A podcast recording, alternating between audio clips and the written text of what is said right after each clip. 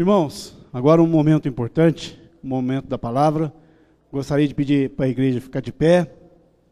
Por favor, em nome de Jesus. Amanhã nós teremos a cantora Flávia, que estará nos prestigiando também. Ministério Tempo de Adoração. Amém? Gostaria de chamar o preletor da noite, muita honra, meu amigo pessoal, pastor Eduardo Fogaça. Gostaria de chamar o pastor Benoni, estará orando pelo pastor Fogaça nessa noite.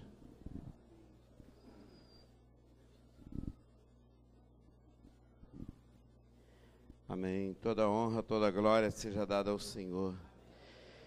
Pai, tu já fizeste, Senhor, uma obra na vida do teu servo, Pai. Tu já tens, Senhor, sido Deus presente, ó Pai, e usado, Senhor, na pregação da tua palavra, no seu testemunho de vida, no milagre, Pai, que o Senhor já fizeste na vida do teu servo. E nós queremos, ó Pai, te pedir agora que mais uma vez, Pai, tu tomes, ó Pai, o controle, Senhor, da vida do teu servo para que ele possa mais uma vez estar falando a vidas e corações aqui nesta noite. E que o teu servo, Pai, seja tão somente instrumento usado nas tuas mãos para a honra e glória e louvor do Senhor. Unja o Senhor mais uma vez trabalhando, Senhor, nos seus lábios e que tudo que ele falar seja tão somente para a honra e glória do teu nome mas toma, Senhor, cada vida que estará aqui ouvindo a tua palavra. Vá, Senhor, com o Espírito Santo do Senhor, trabalhando em cada coração, conforme o Senhor já está trabalhando. Nós oramos assim, Pai, e te pedimos a tua bênção, e pedimos no nome santo de Jesus. Amém e amém.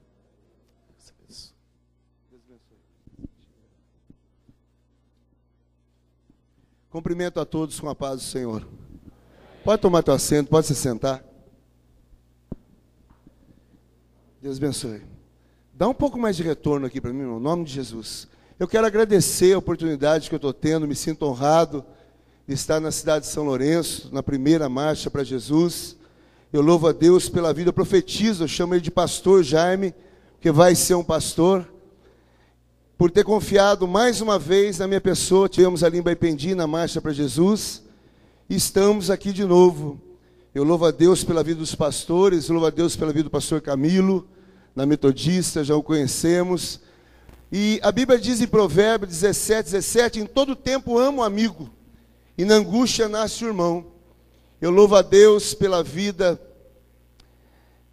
do irmão Osmar, novo convertido, com a Paula também, pessoas que me abençoaram aqui na cidade, pelo Maurício, com a tua esposa também no momento difícil, me ajudou, pelo Léo, onde está o Léo? Léo, Léo, Léo, Léo, né? Com a sua varoa, ela manda um abraço para o pai, para tua mãe, porque é gostoso fazer amigo, onde você passa, você faz amizade, e isso é maravilhoso. E o inimigo sempre se levanta, mas sempre vai se levantar e vai cair em nome de Jesus. E eu fico preocupado pregar essa mensagem que eu vou pregar, porque cada vez que eu prego, o inferno se levanta. Quando eu vi esse teatro, eu mudei tudo. Eu tenho uma mensagem que eu falo do diabo. Mas que é isso, irmão? Vim aqui para falar de Jesus, para ouvir o Senhor falar. Você sabe que Jesus cura, que Jesus salva, liberta, até batiza com o Espírito Santo, leva até para morar no céu. Mas se Deus me der da tua graça, eu quero desmascarar Satanás nessa noite na Bíblia Sagrada. Desde o céu até o Calvário, Satanás tentando impedir os planos de Deus. E você vai ver como ele é astuto. Se ele enfrentou o próprio Deus, o próprio Jesus, quanto mais eu e você. Paulo fala em 1 Coríntios 10, 12: aquele que está de pé, vigie para que não caia. Amém? A Bíblia diz em Mateus capítulo 26, versículo 41, orai e vigiai, porque o Espírito está preparado, mas nossa carne é fraca. Davi, um homem conforme o coração de Deus, segundo o coração de Deus, fez talvez os dois piores pecados, adulterou e matou. Então eu e você não podemos bater no peito e falar, eu não caio, querido. Então, eu quero trazer essa mensagem nessa noite, tem tudo a ver com a igreja, o versículo que eu vou ler. E eu vou até dar um lugarzinho, né? Para o inimigo, até se quiser trabalhar na tua vida, porque eu vou ensinar uma estratégia dele aqui agora. Como matar um pregador? É só você levantar e ir embora no meio da mensagem. Se acaba com qualquer pregador. É lógico que eu não vou parar de pregar, pode estar só você que eu termino a mensagem. São nove e meia da noite. Amém? Você vai ouvir um testemunho de 22 anos de droga, tráfico. Estava com uma forca pendurada no rancho de casa para me suicidar, idético. Quando vieram falar do amor de Jesus, você vai ficar um pouco assustado no começo, no final você vai rir muito que é do jeito que Deus me usa, como foi a minha conversão, foi um pouco engraçada, e o nome do Senhor vai ser glorificado, amém? Se eu sair da minha cidade para estar aqui é por um motivo, quem conhece o ministério sabe, eu sou ganhador de almas, eu não vim aqui atrás de dinheiro, não sou mercenário, eu vim aqui atrás de almas para a glória de Deus. Estamos chegando em mil almas esse ano, e oxalá que almas se rendam ao Senhor nessa noite, amém? Faz 10 anos, 8 meses e 18 dias que eu me converti. Cada dia é dia de vitória. Abra tua Bíblia no Evangelho de Jesus Cristo, a qual Mateus escreveu no capítulo 16 e versículo 18 somente. Nesse evangelho se encontra 28 capítulos, 1071 versículos e tem 20 milagres nesse evangelho. Mateus capítulo 16, versículo número 18. Bem conhecido.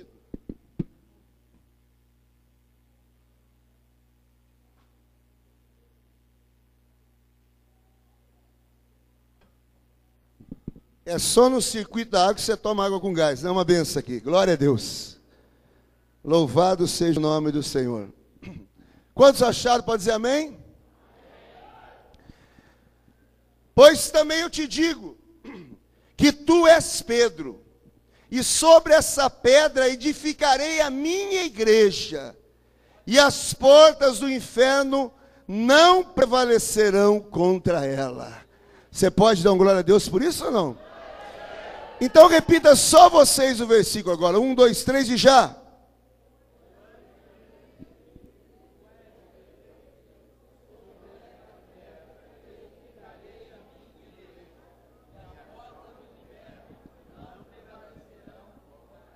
Amém? Agora vira para o teu irmão que está do lado, gentilmente, para não assustá-lo, e fala assim: pelo amor de Deus, não fale mais comigo. Isso. João no capítulo 8, versículo 47, fala: Quem é de Deus, ouve a palavra de Deus. Por isso vós não sois de Deus, porque não ouve a palavra de Deus. Amém? Querido, dois alvos de Satanás: família e igreja. É o alvo dele destruindo a família, praticamente arranca a família da casa de Deus. E ele tem destruído muitas famílias, muitos casamentos, marido, esposa, pai, mãe, filho, filha. Mas eu louvo a Deus que a igreja ele nunca vai destruir. Porque foi Jesus que falou, em Números, o capítulo 23, versículo 19, diz que Deus não é homem para que minta, nem filho do homem para que se arrependa. Porventura diria ele não faria, ou falaria ele não confirmaria. Ele diz que sob essa pedra, a pedra de esquina, a pedra rejeitada, que é o próprio Jesus, não é Pedro, ele edificaria a tua igreja e as portas do inferno não prevaleceriam contra ela. Quando nós falamos em Satanás, nós pensamos num ser terrível. A primeira coisa que vem é um tridente, uma cauda, um casco de cavalo. Mas a Bíblia não diz que é bem assim. Quando você abre a tua Bíblia em Ezequiel, no capítulo 28, eu começo a ver, diz, que ele estava no jardim de Deus. Ele estava no Éden, no versículo 13 e 14 em diante vai falar sobre isso. E todas as pedras preciosas que o homem almeja, como a safira, esmeralda, diamante, o topázio, o rubi, o ouro, era um carpete, era um tapete, era um capacho para Satanás andar sobre ela. E quando ele andava aquilo lá, afogueava, diz a palavra de Deus. E isso foi enchendo o eu dele, o ego dele, porque todos nós temos um eu. Mas quando vierem te elogiar para alguma coisa, oh, pastor, a tua igreja é uma benção. Olha, você prega bem. Viu, irmão? Você é uma benção para louvar a Deus. você fala: a glória é dele, a honra é dele, tudo é dele. Eu comento que no Salmo 133 diz que o óleo desce da cabeça pela barba e vai para a orla. Quando o óleo sobe para a cabeça é complicado, irmão. E tem muita gente que o óleo já está subindo para a cabeça. Ele acha que é alguma coisa. Por isso que João Batista diz no capítulo 3 e versículo 30: é necessário que ele cresça e que eu diminua. E ele era músico. E aqui diz quando os tambores, os pífaros foram criados, quando ele foi criado para ele. Mas um dia ele se rebeliou contra Deus. Ele quis tomar o lugar de Deus. E antes de Adão e Eva estar no paraíso, antes da terra ser sem forma e vazia, diz que ele estava ali, no jardim de Deus, no Éden. E eu creio que ali ele criava os louvores, porque dizem que era o maestro da orquestra celestial. Ele era o queridinho de Deus. Ele estava acima de Gabriel. Ele estava acima de Miguel. E numa dessas vezes que ele criava o louvor aqui no Éden, subia até o céu para louvar a Deus. E foi numa dessa subida que ele maquinou fazer uma rebelião contra Deus. Só que Deus é onisciente. Ele sabe o que você está pensando agora aí. Ele é onipresente, ele está em todos os lugares, ele é onipotente, ele pode tudo. É o único Deus que é assim. E Satanás não sabe ler pensamento, só aquilo que você fala. E eu fiquei vendo como ele é bom de papo. Para ele convencer a terça parte dos anjos que ele era melhor que Deus, ele tem uma conversa boa. Convenceu você a pecar, até não é muito difícil. Mas aos anjos, ele fez isso. Daí relata isso Isaías, no capítulo 14, versículos 12, 13, 14 e 15. Como caíste do céu a estrela da manhã, filha da alva, como lançasse por terra fosse, tu que debilitava as nações, e dizia em teu coração: Subirei ao céu, acima das estrelas, e exaltarei o meu trono. Subirei acima das mais altas nuvens, e serei semelhante ao Altíssimo. Deus vira para ele e fala: Contudo, será lançado no inferno, no mais profundo abismo. E está lá em Lucas, o capítulo 10, versículo 18: Eu via Satanás como um raio cair aqui na terra. E eu creio, quando ele caiu, a terra se tornou sem forma e vazia. E quando ele subiu para louvar, do jeito que ele subiu, ele desceu com a terça parte dos anjos. E eu lendo a palavra de Deus, você tem todo o direito de não concordar comigo. Tenho teologia, mas eu gosto muito de Espírito Santologia. Coisas que Deus dá para gente, joelhogia, jejumlogia. Doutor de divindade tem um monte aí com anel no dedo, querendo falar bonito, uma boa palavra. E eu fiquei analisando que no céu tem adoração, mas louvor não é mais como era. O louvor está bem fraco no céu, por isso que ele habita nos louvores aqui. Ele sai do céu para ouvir o teu louvor. Por que eu cheguei nessa conclusão? Se Satanás caiu aqui, ele caiu com a terça parte dos anjos na terra. E esses anjos formavam o coral celestial, a qual ele era o maestro. Quem entende de música como o senhor, Qualquer coral tem que ter quatro vozes, é isso? Tem que ter o contralto, soprano, tenor e baixo. Se não tiver uma dessas vozes, não tem coral. Se a terça parte dos anjos caiu aqui na terra, o coral está desfalcado.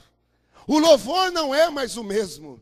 Daí eu entendi porque em Lucas, no capítulo 15 e versículo 10, diz que os anjos fazem festa no céu quando o pecador aceita Jesus. Sabe por quê? Porque quando o pecador aceita Jesus, os anjos viram para o trono de Deus e falam: mais um para o coral, olha lá outro, mais um para o coral. E o dia que a igreja for arrancada daqui, eu e você cantaremos nesse lindo coral. O próprio Jesus vai pegar a tua batuta e nós adoraremos com o hino dos redimidos, dos salvos. Satanás cai aqui como um raio, destruído, frustrado. Talvez ele olhou para o céu e fala: Jeová, Yahvé, já que eu não vou ser rei aí na glória, eu vou ser rei aqui na terra. E a Bíblia diz que o mundo já é do. É só você ligar a sua TV, pegar o seu jornal, olhar a escola, a vizinhança, dar uma voltinha, você vai ver como Satanás está passeando, é o primeiro turista da terra. Deus pergunta: da onde você vem, Satanás? De passear. Turista, de rodear pela terra. Ele sempre fez isso. E eu creio que um dia ele entrando no escritório da engenharia celestial de Deus, onde tem uma prancheta celestial, a qual Deus traça os seus planos. Inclusive o seu plano está sendo traçado lá por Deus, e a qualquer momento ele vai executar, e vai assinar, e vai te dar vitória. Que a Bíblia de Josué, capítulo 21, versículo 45, palavra alguma falhou de todas as boas palavras que o Senhor fará na casa de Israel, tudo se cumpriu. Então, tudo que Deus tem dito que vai fazer na tua vida, tudo que Ele tem falado que vai realizar, vai cumprir, vai acontecer, porque fiel é aquele que nos prometeu. E ele sabia que um dia tinha um projeto meu e seu, um ser humano, ao qual ia morar no céu. Deus é o alfa, o ômega, o princípio, o fim. O primeiro degradeiro, ele sabia desde o começo e já sabe o final de tudo. Ele falou: opa, então é esse ser que vai tomar o meu lugar? Eu acredito que alguém pode até ter ido ao céu aqui. Eu nunca fui. Paulo teve ao céu. 1 Coríntios 12, ele fala no corpo, fora do corpo, há 14 anos, Deus o sabe, eu fui até o terceiro céu, eu fui até o paraíso e vi coisas inefáveis. Que é ilícito dizer para você, porque você não vai acreditar. Por isso que ele fala em 1 Coríntios, capítulo 2, versículo 9, o que o olho não viu, o ouvido não ouviu e não subiu o coração do homem, é o que Deus tem preparado para os que o amam. Por isso que Satanás não quer que você chegue até o céu. Quiser aplaudir, aplaude para ele, para ele, para ele. Para o Todo-Poderoso. Glórias a Deus. E ele viu que Deus estava criando o homem, brincando no Éden. E fez o homem do pó, do barro, assoprou na sua narina e deu vida. Por isso que do pó da terra, do barro nós viemos e do pó da terra nós voltaremos. E esse espírito que ele assoprou vai sair e vai voltar para ele. Por isso que Satanás tem ódio de você. Porque a Bíblia diz, em Gênesis capítulo 1, versículo 26, que nós somos semelhanças de Deus. Vamos fazer o homem a nossa semelhança. Você parece com Deus. E eu fico vendo por que, que Satanás quer destruir o ser humano. Escute aqui, olhe bem para mim. Quando você passar no botequim aí, sexta-feira, que nem hoje, eu não falava sexta-feira, falava sexta-cheira. Você passa no botequim, tem um pai de família que trabalhou a semana inteira, irmãos. Mas o Zé Pilinta está pegando ele. E ele não vai para casa, os filhos estão lá, esposa, isso é verídico, acontece todos os dias. E ele já bebeu todo e está caído na porta de um bar, com o supercílio rasgado, a calça toda urinada, vomitado, um cachorro do lado dele. Satanás vem e chuta ele assim, ó. E olha para o céu e fala: aí o que é, o que era, o que adivinhe, o Todo-Poderoso Olha o que eu estou fazendo com a tua semelhança. Quando você vê um homem que era para ser pai de família transfigurado de travesti, de seio, cabelo comprido, mini saia, na beira de uma esquina desgraçando vidas. Quem sabe Satanás passa até a mão no cabelo dele e fala: Ô oh, meu instrumento e abraça e olha para o céu e fala: Eu maravilhoso, conselheiro, Deus forte, Pai da eternidade, o príncipe da paz. Olha o que eu estou fazendo com a tua semelhança. Quando você vê um jovem com um cachimbo de crack, uma seringa enterrada no braço, como eu fazia, talvez ele põe a perninha que senta, meu garoto. você faz o meu querer. Eu sou teu pai, realmente. E olha para o céu e fala o Rei dos Reis e Senhores dos Senhores, olha o que eu estou fazendo com a tua semelhança. Mas quando ele olha para a igreja que Cristo comprou, quando ele olha para mim e você, ele não vê você, ele vê o que está em você, ele vê a marca do Cordeiro, e ele fala aqui: eu não posso, porque eu tenho um povo lavado e remido pelo sangue de Jesus, e só quem é lavado e remido ergue a mão e mostra para Satanás: eu sou lavado, comprado pelo sangue sangue de Jesus. Ele sabia que ia ser levantado um. E ele estava observando Adão e Eva, ele é observador, irmão. 1 Pedro capítulo 5, versículo 8, fala, sede sobre e vigiai, porque o diabo, vosso adversário, anda ao derredor, bramando como leão, buscando a quem possa tragar. Mas eu louvo a Deus que o salmista fala no Salmo de número 34, versículo 7, que os anjos acampam ao nosso redor, daqueles que o temem e os livra. Satanás está lá fora me esperando. Satanás está lá fora te esperando. Mas você vai sair tão cheio de Deus aqui, ou ele sai da frente, ou você vai atropelar ele, em nome de Jesus. Glória a Deus. Louvado seja o nome do Senhor.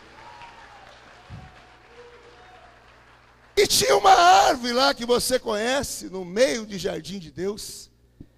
E a Bíblia diz que Deus deu uma ordem. Fico preocupado com, com o relógio, fica aqui, sabe, na minha cabeça. Amém? Tem gente que está se arrumando para sair agora. Se tivesse o Tchan aí no, no parque, estava todo mundo saindo agora.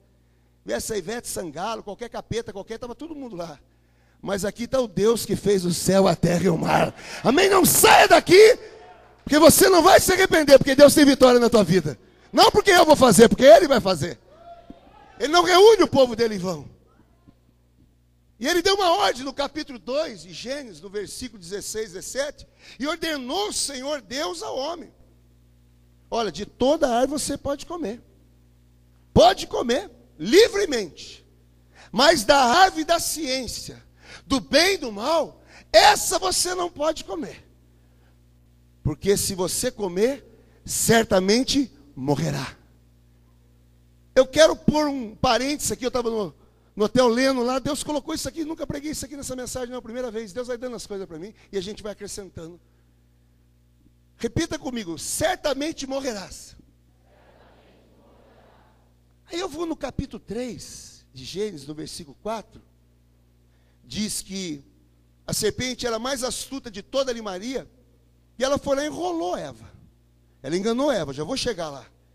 Mas ele sabia que todo dia Eva e o Adão passava pelaquela árvore. E ficava observando aquela árvore. Porque eu e você somos curiosos. Se falar ninguém entra ali naquela porta do gabinete pastoral, pastor falou, não pode entrar ali. Todo dia você vai ficar curioso para saber por que, que você não pode entrar ali. O crente é curioso, o homem é curioso. E Satanás é observador, ele andou ao redor e falou, opa, então o segredo está ali? E eu sei o segredo, porque eu morei no céu. E ele chega aquele papinho furado, porque ele, chega, ele não muda, ele não tem outra estratégia. E ele chegou, talvez, bom dia. E disse à mulher, pois não? Por que, que você não come desse fruto aqui? Porque o dia que eu comer eu vou morrer. Vai morrer nada. Deus fala, certamente morrerás. Aí eu viro no versículo 14, então a serpente disse, a mesma frase com não no meio, três palavrinhas. Certamente não morrerás. Você tirou o não, certamente morrerá. Satanás colocou o não, certamente não morrerá. Isso tem problema.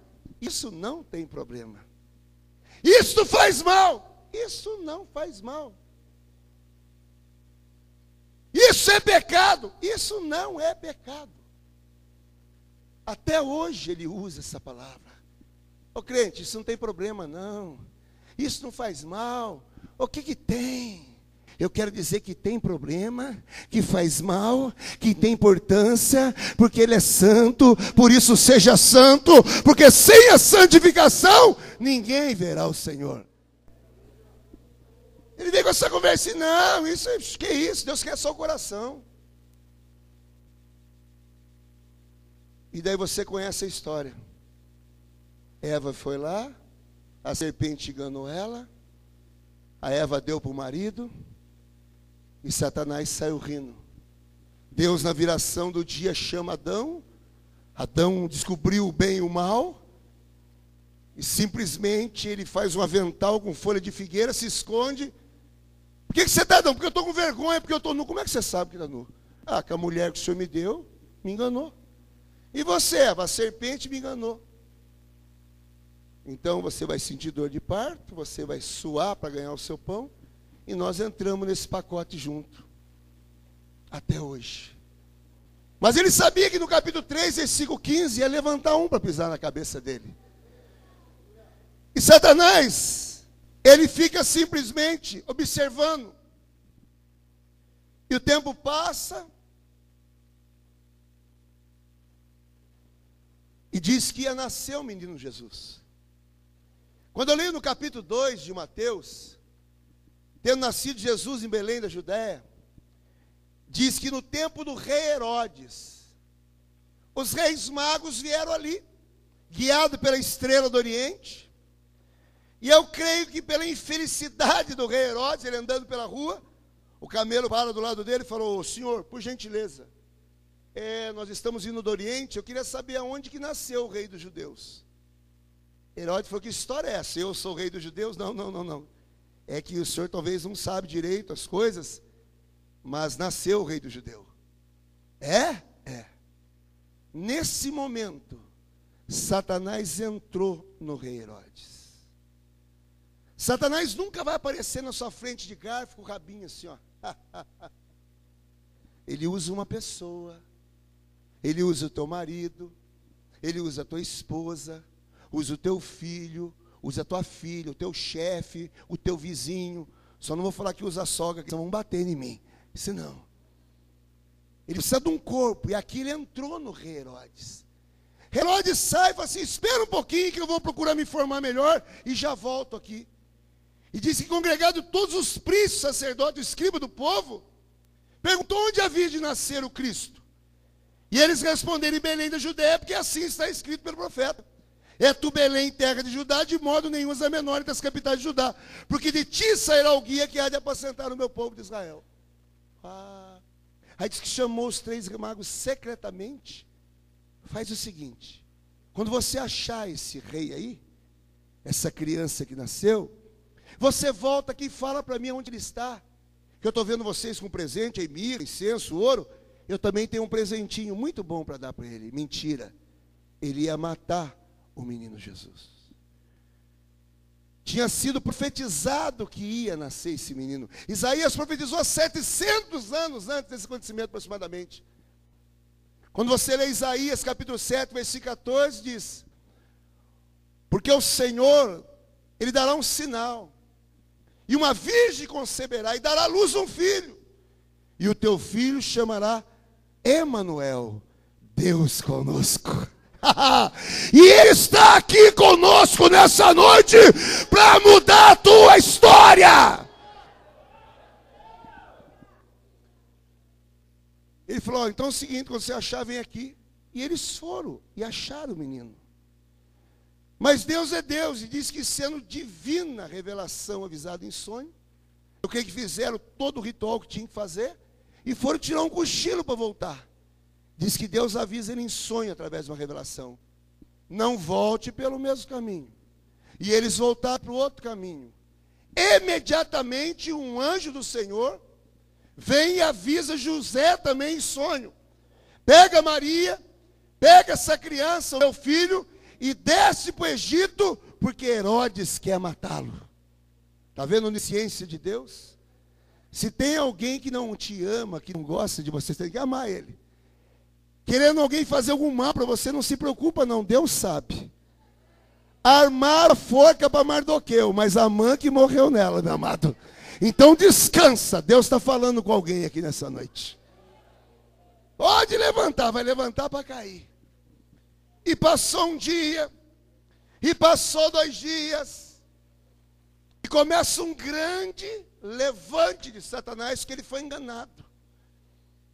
E ele chega no seu exército, ela pega as espadas, afia ela, sai aí, desembanha, decapita, arranca a cabeça de toda criança abaixo de dois anos. Porque Jesus, segundo estudiosos, daria mais ou menos 40 dias, dois anos, quando os reis magos foram visitar ele. E ele sai matando todas as crianças. E tem gente que não acredita na Bíblia, isso também foi profetizado mais de 700 anos atrás por Jeremias. Então se cumpriu o que foi dito pelo profeta Jeremias que diz: Em Ramá se ouviu uma voz de lamentação, choro e grande pranto. Era Raquel chorando seus filhos e não querendo ser consolada porque já não existia. Mataram todas as crianças. Eu vou pular lá na frente, não vou sair da mensagem. Eu quero ensinar algo para você que eu aprendi e ninguém é tão pequeno que não possa ensinar e nem tão grande que não possa aprender. Eu vou lá para o Evangelho de João, no capítulo 1 versículo 35 os primeiros apóstolos de Jesus. João também tinha os seus apóstolos. E ele está sentado. E de repente Jesus passa andando pela rua. Ele não falou o que está escrito em João capítulo 1, versículo 29. Aquele ali é o Cordeiro de Deus que tira o pecado do mundo. Ele só falou para os dois assim, ó, aquele ali é o Cordeiro de Deus. E só fala o nome de um desses discípulos que é André, o outro não menciona. E eles levantaram e começaram a andar atrás de Jesus. E Jesus andando para a rua, virou, falou: O que vocês estão querendo comigo? Rabi quer dizer mestre. Aonde que o senhor mora? Ele fala: Vem e vê comigo. E foram para a casa de Jesus. E a Bíblia diz que ficaram até a hora décima, até quatro horas da tarde. Viaje um pouco comigo. Jesus, ele sempre serviu as pessoas. Se ele foi para casa de Jesus, Jesus falou: Vocês sentem no sofá que eu vou fazer um cafezinho muito bom para vocês tá, com um bolinho de fubá e já vou servir vocês. Tomaram um café na casa de Jesus, foram para a cozinha, porque mineiro gosta de ficar na cozinha, e começou a conversar ali. Chegou na hora do almoço, não, vou fazer um almocinho com um sazão que só eu tenho, verdadeiro amor, amor ágape. E preparou uma comida, comeram, porque crente come, come muito, amém? Povinho para comer está aqui, amém? Come e bebe Coca-Cola, amém? E tem crente que fala Coca-Cola é do diabo. Eu virei o rótulo. Não, se tem uma coisa do diabo é Guaraná. Mantiqueira, Guaranita. Isso é do diabo, meu amado. Coca-Cola é para dizimista, para a glória de Deus. Se você não é dizimista, tem que tomar aqui suco da língua vermelha. Preparou o almoço, almoçaram com Jesus, ficaram até quatro horas da tarde, teve um cafezinho da tarde. Saíram ali, tomaram cafezinho e foram embora. Cheio de Deus. Você queria estar lá, irmão? Já pensou você sentar na mesa de Jesus, tomar um cafezinho com ele? Almoçar com ele? Tomar café da tarde dentro da casa? Meu querido, não tem inveja, não, porque inveja não é de Deus. Mas eu quero te dar uma boa notícia: você está na casa de Jesus. E ele também tem comida aqui. Não é café, não é almoço, não. É maná que vem do céu para você se alimentar. O reino de Deus não é comida, não é bebida, é paz, justiça e alegria no Espírito Santo. Quem tem o Espírito Santo, dá glória a Deus com comida ou sem comida. Quem tem o Espírito Santo, dá glória com dinheiro ou sem dinheiro. Quem tem o Espírito Santo, dá glória empregado ou desempregado. Aí começa uma obra missionária, que dá até para pregar sobre missões. André sai que nem doido. Já foi atrás de Pedro. E disse que ele chegou, Simão Pedro, achamos o homem, aquele que nós ouvimos falar, é o Messias. É, vem na casa dele que eu sei o endereço onde é. Agora eu sei onde é a casa de Jesus. Vem comigo. E o Pedro vai chegando. Já com intimidade, quando você fica amigo de Jesus, você tem intimidade para entrar na casa dele. Já abriu a porta, Jesus no sofá olhou para ele e falou assim: Tu és Simão, filho de Jonas. Mas eu tenho que mudar você. A partir de hoje você vai chamar Cefas, quer dizer Pedro. Aí diz que ele sai para a rua, para a galera, já acha Felipe. Felipe, vem comigo. Felipe já vai atrás de Natanael. Olha o reboliço. Eu não acredito uma pessoa que se converta. Tem um encontro com Jesus. Sabe onde Jesus mora? Não convida as pessoas para conhecê-lo. Não convida as pessoas para ir na casa dele. Mas sempre quando você convidar alguém, o diabo vai trabalhar. Para que ele não venha. Você pode convidar para ir para o show, para o rodeio, para ir para a festa do mundo, para o prostíbulo que ele vai, mas convidar para ir para a igreja, não vem. Porque o diabo sabe que o último lugar que ele pode pôr o pé é aqui. Porque quando põe o pé aqui com essa verdade, a verdade liberta. Que não quer que as pessoas entrem na casa de Deus. E eu acho interessante, ele fala, Natanael, achamos aquele que Moisés escreveu na lei que os profetas falaram: Jesus de Nazaré, filho de José. Natanael põe a mão na cintura, mas vem alguma coisa boa de Nazaré? Vem ver. Tem uma coisa boa lá na igreja lá? Vem ver para você ver se não tem. E ele foi. E Jesus é Jesus. Quando ele vem vindo, eu acho lindo isso aqui. A onisciência. Quando ele olha assim, ó.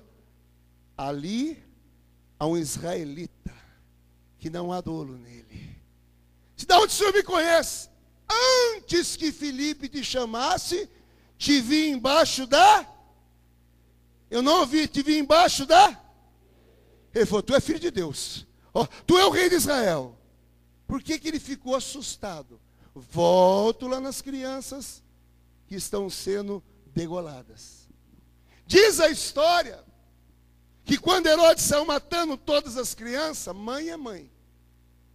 Eu quero ver você arrancar um pintinho debaixo da asa da galinha. Vai lá arrancar. Ela vira uma águia. Vai tirar um filhote de uma cachorra, de uma cadela. Tira um filhotinho. Pode ser um vira-lata, ela vira um leão. É instinto defender. E segundo os estudiosos, historiadores, quando começou a matança, a mãe de Natanael juntou Natanael pela cintura e saiu correndo para livrar essa criança. E ela correu no pomar. E disse que entrou embaixo de uma árvore, fez um buraco com a mão, enrolou Natanael num pano, colocou lá dentro e cobriu de folhas. E deixou a criança no buraco e foi orar pelo seu filho. Ainda que o seu filho esteja no buraco que a tua filha esteja aí no mundo, perdida, não deixe de orar por ele, porque vai se cumprir. Eu e minha casa serviremos ao Senhor. Passa a matança, não matou Natanael. Ela vai correndo, tira a solha, pega a criança, dá um beijo, olha para o céu e fala: quem tem promessa não morre. E vai para casa, e Natanael começa a crescer, crescer, crescer, crescer. Eu creio com uns 10, 11 anos, um dia, Nata, vem aqui, mamãe. Será que vai bater em mim? Tá com a vara na mão, não tá? Entra aqui na cozinha. Trancou a porta, fechou a janela, puxou a cortina, senta aí.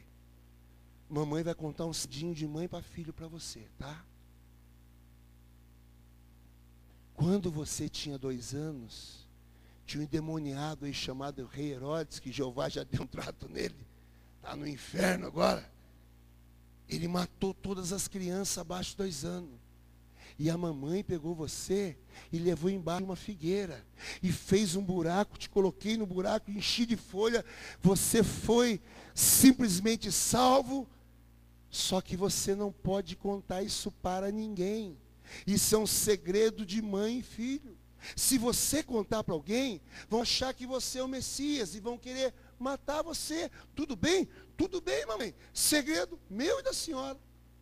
Aí marmanjo adulto, ele vem vindo para Jesus, Jesus fala, antes que Felipe te chamasse, eu te vi embaixo da figueira.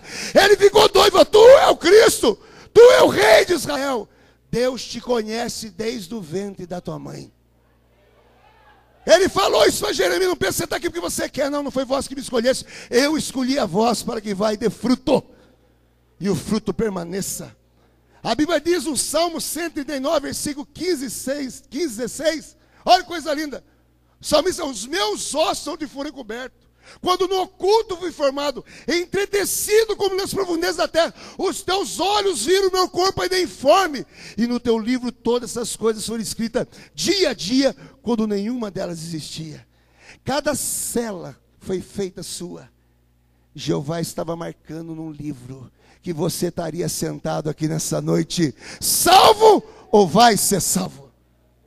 Por isso que nós temos que ser contra o aborto, que já existe uma vida ali. Satanás fica doido, não consegue vencer, mais uma vez, e ele começa a ver Jesus crescendo, brincando, com 12 anos ensinando os doutores, aprendendo a carpintaria. E quando chega com 30 anos, ele do outro lado do Jordão, olhando Jesus sendo batizado. Jeová estava ali, ali estava o próprio Jesus, o Espírito Santo, ele abriu a janela do céu. Não posso deixar de participar dessa festa. Esse é meu filho amado em quem eu comprazo. Você quer ele, Satanás? Eu vou te ajudar. Vai ajudar, porque em Mateus 4 diz: Então foi conduzido Jesus pelo Espírito. O Espírito letra maiúsculo, então é o Espírito Santo. O Espírito, vai lá, eu vou te ajudar. Mas você não vai conseguir. Eu já falei que não vai vencer a minha igreja. Diz que essa caça de demônios só vence com jejum e oração. Diz que Jesus jejuou 40 dias. A Bíblia diz que ele teve fome, então eu acredito que ele bebeu, ele não comeu. E Satanás, ele chega naquele momento difícil seu. Ele sabe o seu ponto fraco, ele sabe o meu ponto fraco, e é aí que ele vai agir. Ele sabia que o ponto fraco de Davi era mulher. Ele sabia que o ponto fraco de Judas Iscariote era dinheiro. Ele sabe o teu ponto fraco e sabe o meu. Ele sabe. E ele sabia que Jesus estava com fome. E ele é tentador. Ô Jesus, você está fraquinho com fome. Olha esse pedregulho aqui, ó. Já pensou um pão de queijo? Um croissant de presunto com queijo? Jesus olha para ele e fala assim: Mas está escrito em Deuteronômio capítulo 8, versículo 3: Nem só de pão viverá o homem, mas de toda a palavra que sai da boca de Deus. O diabo vai embora, mas ele volta, irmão. E diz que ele transportou a cidade santa em cima do pináculo, em cima da igreja. E ele conhece a palavra de Deus de capa a capa. Por isso que ele não quer que você conheça a palavra de Deus. Paulo escrevendo no 2 Coríntios, capítulo 4, versículo 4, diz que o Deus desse século é um Deus de letra minúscula. Então não é um Deus verdadeiro. Tudo que é Deus de letra minúscula é um demônio na Bíblia um Deus falso. Mas tudo que é um Deus de letra maiúscula é o Deus de Abraão, de Isaac, Jacó, o Deus que fez o céu, a terra o mar. Deixa Deus me usar e não escandalize, não, porque você tem que ouvir a verdade aqui. O Deus do mundo é diferente do nosso Deus. Está na Bíblia católica e na Bíblia evangélica. Na evangélica está no Salmo 115. Diz que o Deus do mundo tem olho e não vê. O nosso tem olho como chama de fogo. O Deus do mundo tem nariz e não respira, não cheira nada. Esse encontro aqui, a marcha para Jesus, esse avivamento está subindo como cheiro suave a narina de Deus. O Deus do mundo tem boca e não fala. O nosso tem voz e como voz de muitas águas. O Deus do mundo tem ouvido e não ouve nada. O nosso ouvido de Deus não está fechado, não está gravado, para que não possa ouvir. O Deus do mundo tem mão e não papa nada, não pega nada. O nosso Deus, a mão dele não está encolhida para que não possa salvar, curar, libertar, batizar, transformar. Diz que o Deus do mundo tem pé e não anda. O nosso tem um pé como latão refinado numa grande fornalha. Agora não escandaliza, não. Para o Deus do mundo andar, sacota o homem bem forte. Pega ele e coloca no ombro assim, ó. Pum. E sai levando ele, porque senão ele não anda.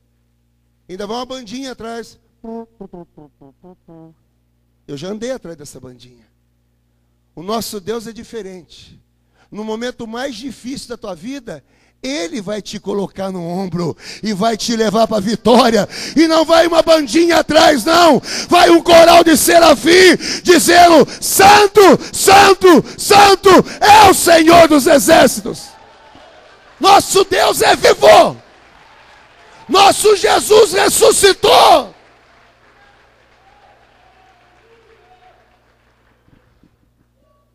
O Deus desse século cegou o entendimento dos incrédulos, para que não resplandeça a luz do Evangelho da glória de Cristo, que é a imagem de Deus.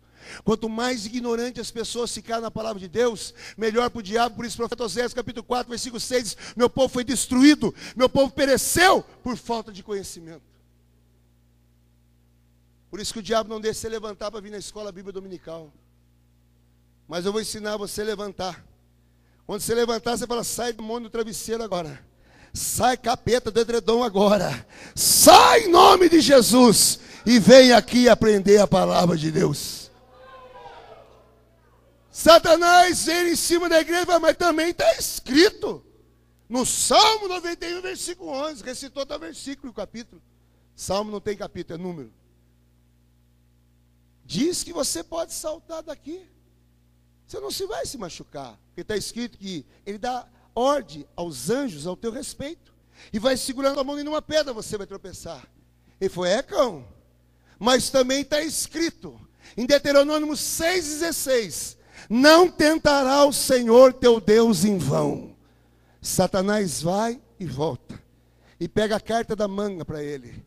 E fala assim: Olha, bem nesse lugar é bem alto, que está vendo o mundo todo. Que o mundo é do maligno. Tudo isso aqui eu te dou. Se prostrado aos meus pés você adorar. Nós não somos do mundo. Nem Jesus era do mundo. No tema aqui fala sobre isso. Guardando os discípulos do mundo. Como eles não eram, Jesus também não era. Por isso que a primeira epístola de João, no capítulo 2, versículo 15, 16, 17, fala assim: olha, não ame o mundo, nem que no mundo há, porque aquele que ama o mundo, o amor do Pai não está nele. E tudo que é no mundo é concupiscência da carne, é concupiscência dos olhos, e a soberba da vida não é do Pai, mas é do mundo, e o mundo passa, e a sua concupiscência. Mas aquele que faz a vontade de Deus permanece para sempre. A palavra da cruz é loucura para os que perecem, mas para nós que somos salvos, é o poder de Deus. Se prosta, me adore. Ele falou, mas também está escrito em Deuteronômio capítulo 10, versículo 20: só Ele eu vou adorar, só Ele eu vou servir. E Satanás teve que ir embora e os anjos vieram servir. Olha aqui para mim: o diabo não tem medo do meu terno na minha gravata, o diabo não tem medo de irmã de saia comprida, o diabo não tem medo de anel de teologia diploma de embacharelado. O diabo não tem medo de Bíblia pentecostal do Malafaia. O diabo não tem medo nem de irmã de três coques, um coque aqui, outro aqui, outro aqui. Não, não tem medo, não. O que o diabo tem medo é de um crente cheio da palavra de Deus. Que a palavra de Deus, você fecha a boca de qualquer um na palavra de Deus. E ele fica irado. Não conseguiu vencer. E está chegando um momento crucial de Jesus. Um momento difícil vai ser o Calvário. Mas o Getsemane, ele estava muito angustiado. No capítulo 22 de Lucas diz que ele chegou no monte, deixou os discípulos, Pedro, João, André, e falou: Fica aí porque minha alma está dolorida. Eu estou angustiado e eu vou orar diz que saiu como um tiro de pedra, 20, 30 metros. E começou a. Escute o que eu vou te falar. Eu tenho certeza que eu vou te falar. O inferno fechou. Todos os demônios estavam no Getsemane. Tem gente que fala, ah, quando Jesus morreu no Calvário, houve festa no inferno. Não, houve luto. Mas o Getsemane houve alguns segundos de festa. Estava todos os demônios ali oprimindo Jesus. A ponto de Jesus orar e o seu suor transformar em gotas de sangue escorria pelo chão. Diz que tinha um anjo que o amparava, um dos evangelhos fala isso. E a opressão era tanta que ele levantou e foi pedir intercessão, porque nunca na Bíblia você vai ver Jesus orando com alguém. Ele subia no monte sozinho, depois descia, curava, expulsava demônios. Mas esse dia ele pediu: me ajude em oração. Tem gente que acha que pastor não precisa de oração. Tem que orar um pelos outros, irmãos. Jesus pediu, meu amado. Mas eu acho linda essa parte. Suando, ele levantou e foi lá. Pedro, João, Tiago estavam o que, eles estavam fazendo? Dormindo. Ei, vocês não podem vigiar nenhuma hora. E recita esse versículo que eu falei. Orar e vigiar, porque o Espírito é preparado, mas nossa carne é fraca. e voltou de novo a orar. A opressão levantou de novo e foi lá, eles estavam dormindo. Eu comecei a analisar isso aí, irmão. Você já foi ler Bíblia? É difícil ler Bíblia. Você levanta sábado de manhã e fala, hoje eu vou ler Bíblia. Você faz até alongamento. Hoje eu vou ler os Hebreus, não sei quem é o escritor, mas eu vou ler. Aí você lê o capítulo primeiro, assim, ó. Ah, segundo.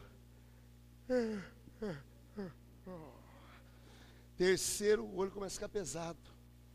Eu estou mentindo? Fecha a Bíblia e vai para frente da televisão ver se o som não some. Vai orar de madrugada, irmão, três horas da manhã. Terrível, irmão. Um dia eu estava orando, esse povo acorda, eu estava falando língua estranha. Dormi de joelho. Porque é difícil orar. Agora, pegar uma Playboy e ler, daqui a pouco vai na paz do mês. Revista Cara, Veja, Época, Caminhos da Índia, tchá, tchá, ainda bem que acabou essa porcaria, né? Vai, quero o caminho do céu. Hã? Que baba, baba não, aba, pai. Aba, pai. Aba, pai. Aí eu comecei a ver isso aí. Mas chegou uma hora que a opressão foi tanta, tanta, tanta, que ele quase desistiu, irmão. Quanto mais eu e você. Essa hora vi festa no inferno. Quando ele falou, pai, não dá, pai. Se possível, afasta de mim esse cálice. Essa hora os demônios fizeram festa. Nós vencemos, ele vai parar. Mas Jesus pensou bem e viu você sentado aqui nessa noite. E falou: que não seja feita a minha vontade, mas a tua que está no céu. E ele levanta, porque era difícil, porque ele sabia o que ele ia passar. Se você ler no Evangelho de Mateus, no capítulo 17, ele fala o monte da transfiguração. Não que o monte chama transfiguração. É que Jesus, a primeira vez na terra, ele incorporou Deus. O rosto resplandecia como sol, as vestes como luz. Ele refletiu ali a glória de Deus. A ponto que Pedro, João, Tiago não queriam nem descer ali. Vamos fazer as Eu quero ficar aqui, porque a glória de Deus está. Você não quer ir embora, meu querido. Nós for louco. Por quê? Porque Moisés e Elias vieram tratar a morte de cruz com Jesus. Ele sabia que ele ia ser crucificado. Ele sabia que ia coroa espinho. Sabia que ia ser chicoteado. Sabia que ia ser transpassado. Isaías também, 700 anos antes, eu gosto de falar, tem gente que diz que o homem que escreveu a Bíblia, como é que pode isso? Ele teve visão de Jesus crucificado, no capítulo 53. Como a raiz de uma terra seca, sem beleza, sem formosura, olhando para um homem digno, surrado, cimentado. Ele viu. E Jesus está indo. E Satanás vai atrás. Quando ele sai, ele sabia, vai vir um que vai me trair. De repente vem Judas. Olha o amor de Deus, irmão. No capítulo 26 de Mateus, no versículo 50, porque Judas ia beijar Jesus para mostrar quem era o Messias. Quando ele beija, Jesus fala assim: Por que vieste, amigo? Traindo ele e chamando de amigo. Só o amor de Deus. E vieram com porretes, lanternas. E eu achei interessante essa passagem. Quando chegou para aprender, tem outra passagem, diz que Jesus falou, sou eu, eles caíram, mas eu, deixa eu fazer uma parte certa, que cada evangelho é uma coisa. Como assim? São quatro evangelhos. É a mesma coisa você vê uma batida de um carro ali na esquina. Se chamar quatro pessoas, vão contar a batida de maneira diferente. Ó. Veio uma moto lá, o caminhão bateu, o pau caiu. Ó, veio outro, o caminhão veio daqui. É a mesma coisa. É o que está acontecendo aqui. Só o Lucas, que é o mais doutor, que ele escreveu aos gregos. Maior sabedoria. Mateus aos judeus. Marcos aos romanos e João à igreja. Mas nessa cena, quando vem, Pedro saca da espada e não deixa Jesus ser preso. Demônio agora pegou Pedro. Que isso, irmão? É. No capítulo que eu li, Mateus 16, versículo 18, se você ler no versículo 22 e 23, Jesus ele pega e fala assim, ó, convém que eu vá a Jerusalém. e seja entregue, e eu vou perecer muito pelos anciões, pelos principais, os sacerdotes, pelos escribas, vou morrer e vou recitar o terceiro dia. Ele fala três vezes o Evangelho de Mateus. Aí Pedro, o senhor não vai de jeito nenhum. Eu não vou deixar. O que, que Jesus falou para ele? Para trás de mim, Satanás, que me escreve de escândalo, porque não conhece as coisas que são de Deus, mas só as coisas que são do homem. Pedro moniado.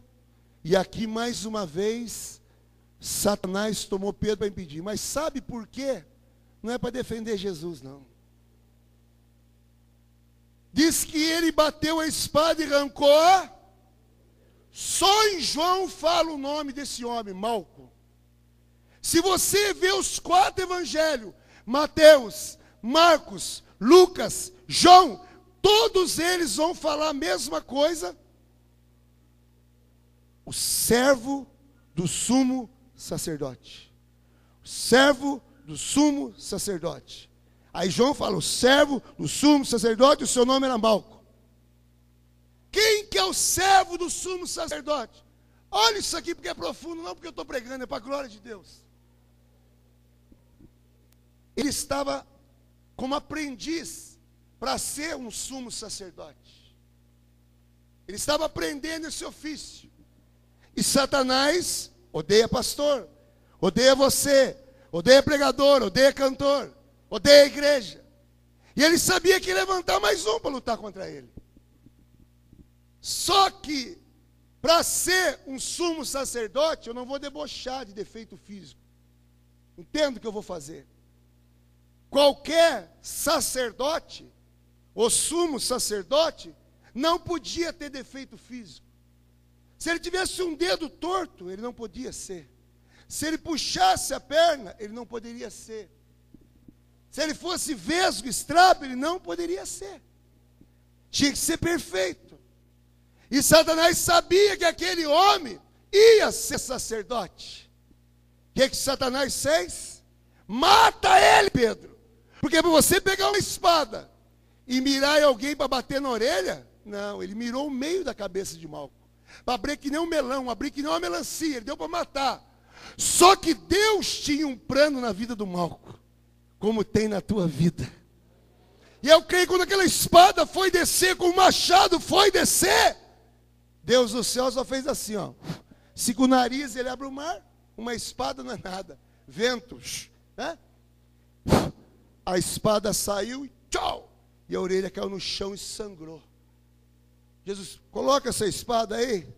Se eu quisesse, eu chamava 12 legiões de anjos. Peguei. Pegou a orelha, nem desinfetou nada, querido. Nem tangui para fazer isso.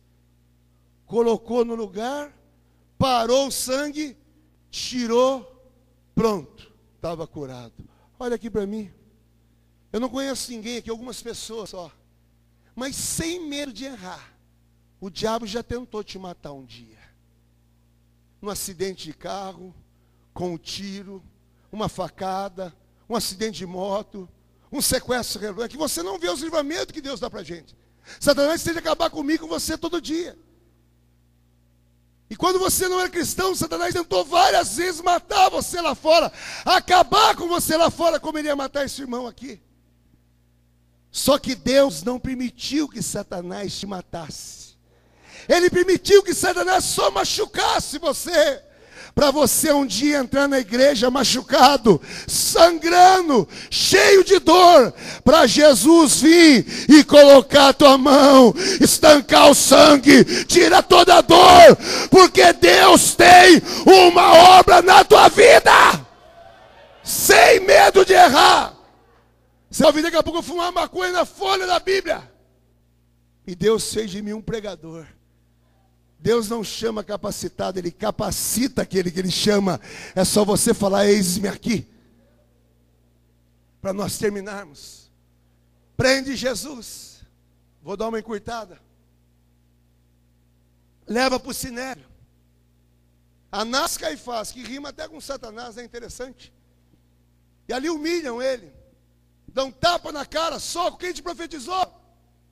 E acusam ele leva para Pilatos, zombam dele, põe na mão dos soldados, faz uma coroa de espinho e terra na tua cabeça, põe uma cana na tua mão, põe uma capa vermelha. E começa, ô oh, rei dos judeus, ô oh, rei dos judeus, toma a cana dele, bate na cabeça, e o sangue descendo, humilhado.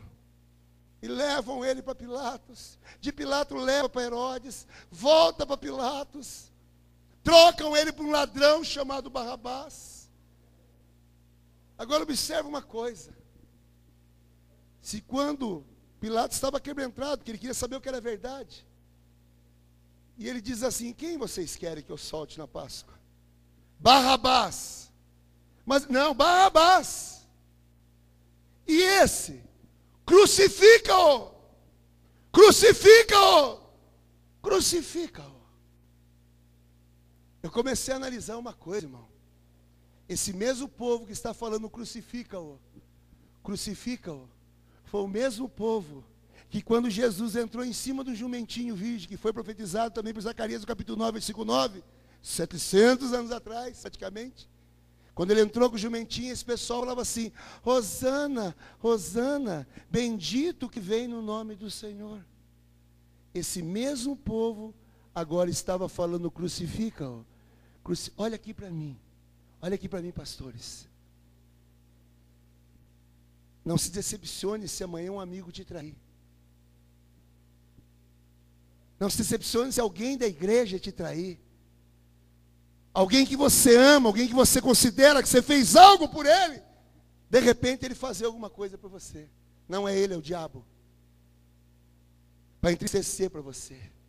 Meu pastor sempre falou isso, e eu gravei. Isso aqui, agora não vai dar nem falar porque o nome aqui é céu, né? Mas com o. Ele falava: Isso aqui não é o céu, e nós não somos anjos. Olha para Jesus. Olha para Jesus. Se você olhar para mim, olhar para qualquer um desses homens aqui, tem falha e pecado. Aquele um aqui que não falar que tem pecado já pecou, mas Jesus nunca pecou, ele nunca vai decepcionar você, ele nunca vai te magoar. Olha para ele.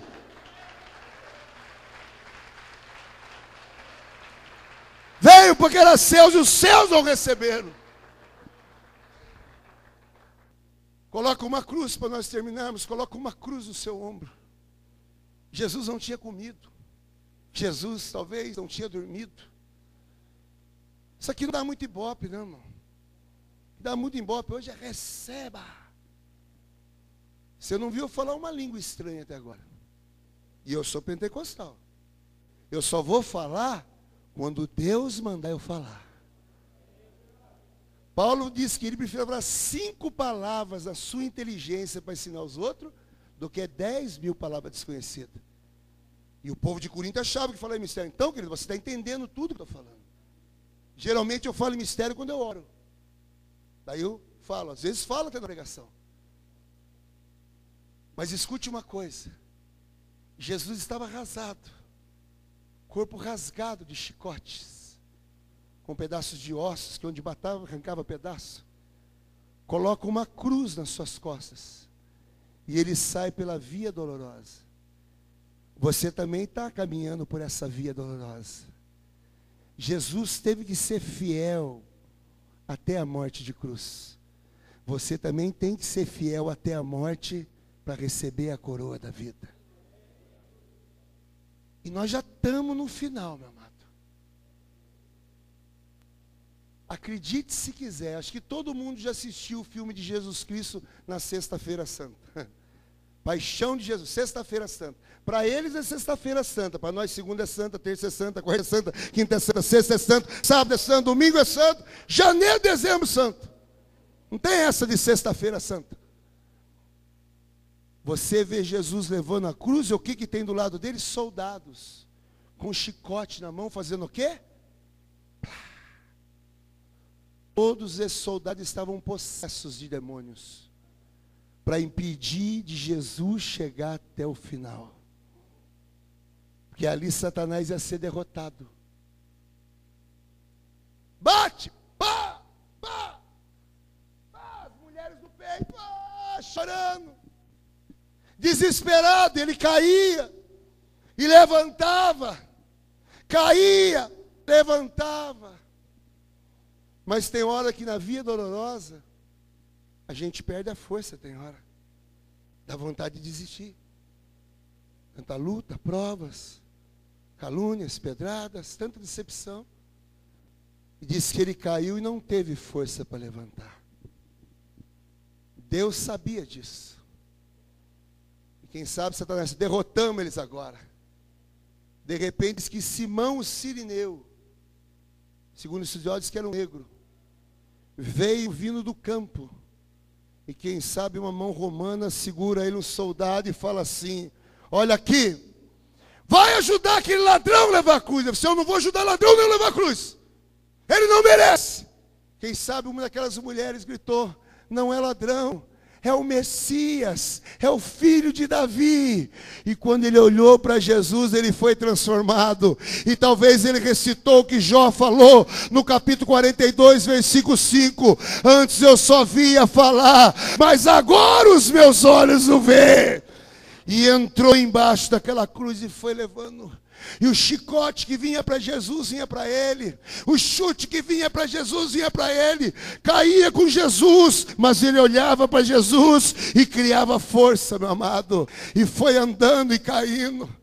Tem momento na nossa vida que nós também vamos cair, não vamos ter força. Não vai vir um Simão Sirineu, não. Não vai vir um pastor, não. Não vai vir uma irmã, não. Não vai vir um irmão, não. Eu creio que Deus vai mandar um anjo, vai segurar atrás da cruz e falar: Vai, crente, vai, crente, vai, crente, vai até o fim. Não tem mais volta. Antes de eu terminar, eu comecei a meditar numa coisa. Abraão, Isaac, Jacó, Moisés, capítulo 33, versículo 11, falava com Deus face a face, como qualquer um fala com seu amigo. Elias, desce fogo. Paulo, que galardão que esses homens têm. Mas imagine o galardão de Simão, Sirineu. Ajudou a salvar a humanidade, sem saber o que estava fazendo, pastor. Faça a obra de Deus. Para Deus, não para o homem ver. Tem gente que não pode ver o pastor da igreja. Assim.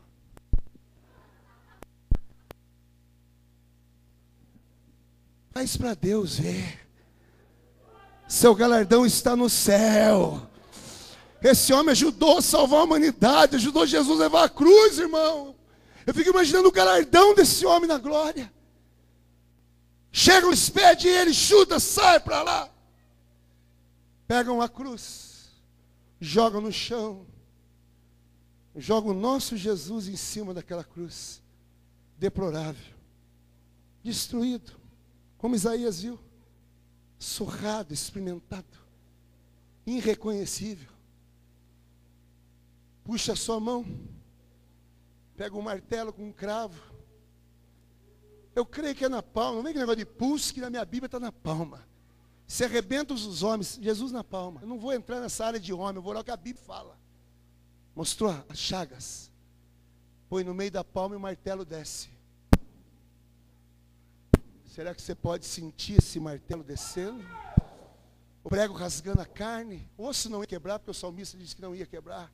Sangue jorrando e ele quieto. Mudo.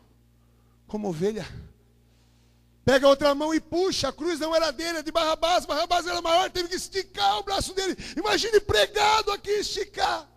E o martelo desce de novo. Sangue jorrando. Céu em silêncio. Inferno vibrando. Satanás do lado dele zombando. Pega os seus dois pés. Imagine o tamanho do cravo. E a marreta desce. Sangue jorrando, carne rasgando que luta que você está passando, irmão? Que luta que você está passando, irmão? Você está aqui de banho tomado, cheiroso, casa para morar, comida, nome escrito no livro da vida. Que luta que você está passando? Ergue aquela cruz. Pega uma lança, transpassa. Todo o sangue tinha jorrado, por isso que saiu água, tinha que sair todo o sangue praticamente quase 15 litros de sangue. E Satanás vem com a palavra final, para nós terminar essa mensagem. E essa palavra ele fala para nós, viu? Fala para você todos os dias. Satanás chega no ouvido de Jesus e fala assim: cadê teu Deus? cadê teu pai? Ele esqueceu de você.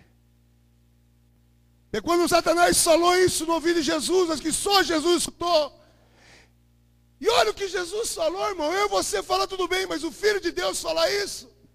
Eli, Eli, lema sabachthani. Que traduzido e falou: Deus meu, Deus meu, por que me desamparaste? Quantas vezes você acha que Deus esqueceu de você? Deus desamparou, você é fiel, você é dizimista, você canta, prega, o Senhor dirige, você não falta culto, vem com chuva, com sol, limpa a igreja, limpa banheiro. Deus não esqueceu de você. um dia Sião fala, o Senhor esqueceu de nós, o Senhor desamparou. Jeová ficou de pé no trono e falou: O que, que é isso? É mais fácil uma mãe esquecer do filho que cria. Eu, todavia, nunca vou esquecer de vocês, porque eu tenho o nome de qualquer um aqui, marcado na palma da minha mão. Deus sabe o teu nome, Deus sabe onde você mora. Deus é Deus de perto, Deus é Deus de longe. Onde ele falou: Deus meu, Deus meu, por que me desamparaste? Satanás vibrou mais uma vez. Agora ele vai negar a fé. Agora ele vai desistir. E quem sabe ele ouve a voz do pai: Filho, eu não esqueci de você. Você tem que passar por isso para que se cumpra os meus propósitos na tua vida. Mas a qualquer momento, querido, ainda que você morra, dessa sepultura, mas no terceiro dia você vai ressuscitar e vai subir novamente aqui para a glória, depois de 40 dias, e vai ficar do meu lado e vai ser coroado. Não desista, Deus não esqueceu de você, você tem que passar por isso, para que se cumpra os propósitos de Deus na tua vida, para você chegar na glória e ser coroado. Eu tenho que fazer porque Deus está mandando eu falar. Eu não posso cortar a mensagem que vem do trono de Deus. Sexta, sábado e domingo para me terminar. Sexta-feira é dia de trevas. O céu se fechou. Ele falou: Pai, está consumado. Receba o meu espírito. Acabou a esperança do povo de Deus. Choro lamentação, tristeza, sexta-feira da paixão. Passou sábado, descanso, silêncio, quietude. Mas chegou o domingo da ressurreição. Alegria, vitória, felicidade, gozo, esperança. Deixa eu fazer o que Deus está mandando. Talvez você está na sexta-feira agora, tristeza, angústia, dor, luta, prova. Fique no sábado, descanse, deleita, porque vai chegar o domingo. Vai chegar o domingo. Alegria, vitória, benção, promessa. O nome do Senhor vai ser glorificado. E quando Jesus expirou e disse: Está consumado, ali ele venceu a morte. Por isso que Oséias, no capítulo 13, versículo 14, fala: Eu os remirei da violência do inferno, eu, eu resgatarei da morte. Onde está a morte, a tua praga? Onde está o inferno, a tua perdição? Paulo Cupi escreve 1 Coríntios 15, 55. Onde está a morte, o teu guilhão? Onde está o inferno, a tua vitória? A nossa vitória foi na cruz do Calvário, pelo sangue de Jesus ali ele venceu a morte, ali ele venceu o pecado e venceu o diabo na cruz do Calvário. E jamais ele vai vencer a igreja enquanto estiver unida, com um só pensamento: reino de Deus. Reino de Deus. Você me suporta mais um pouco?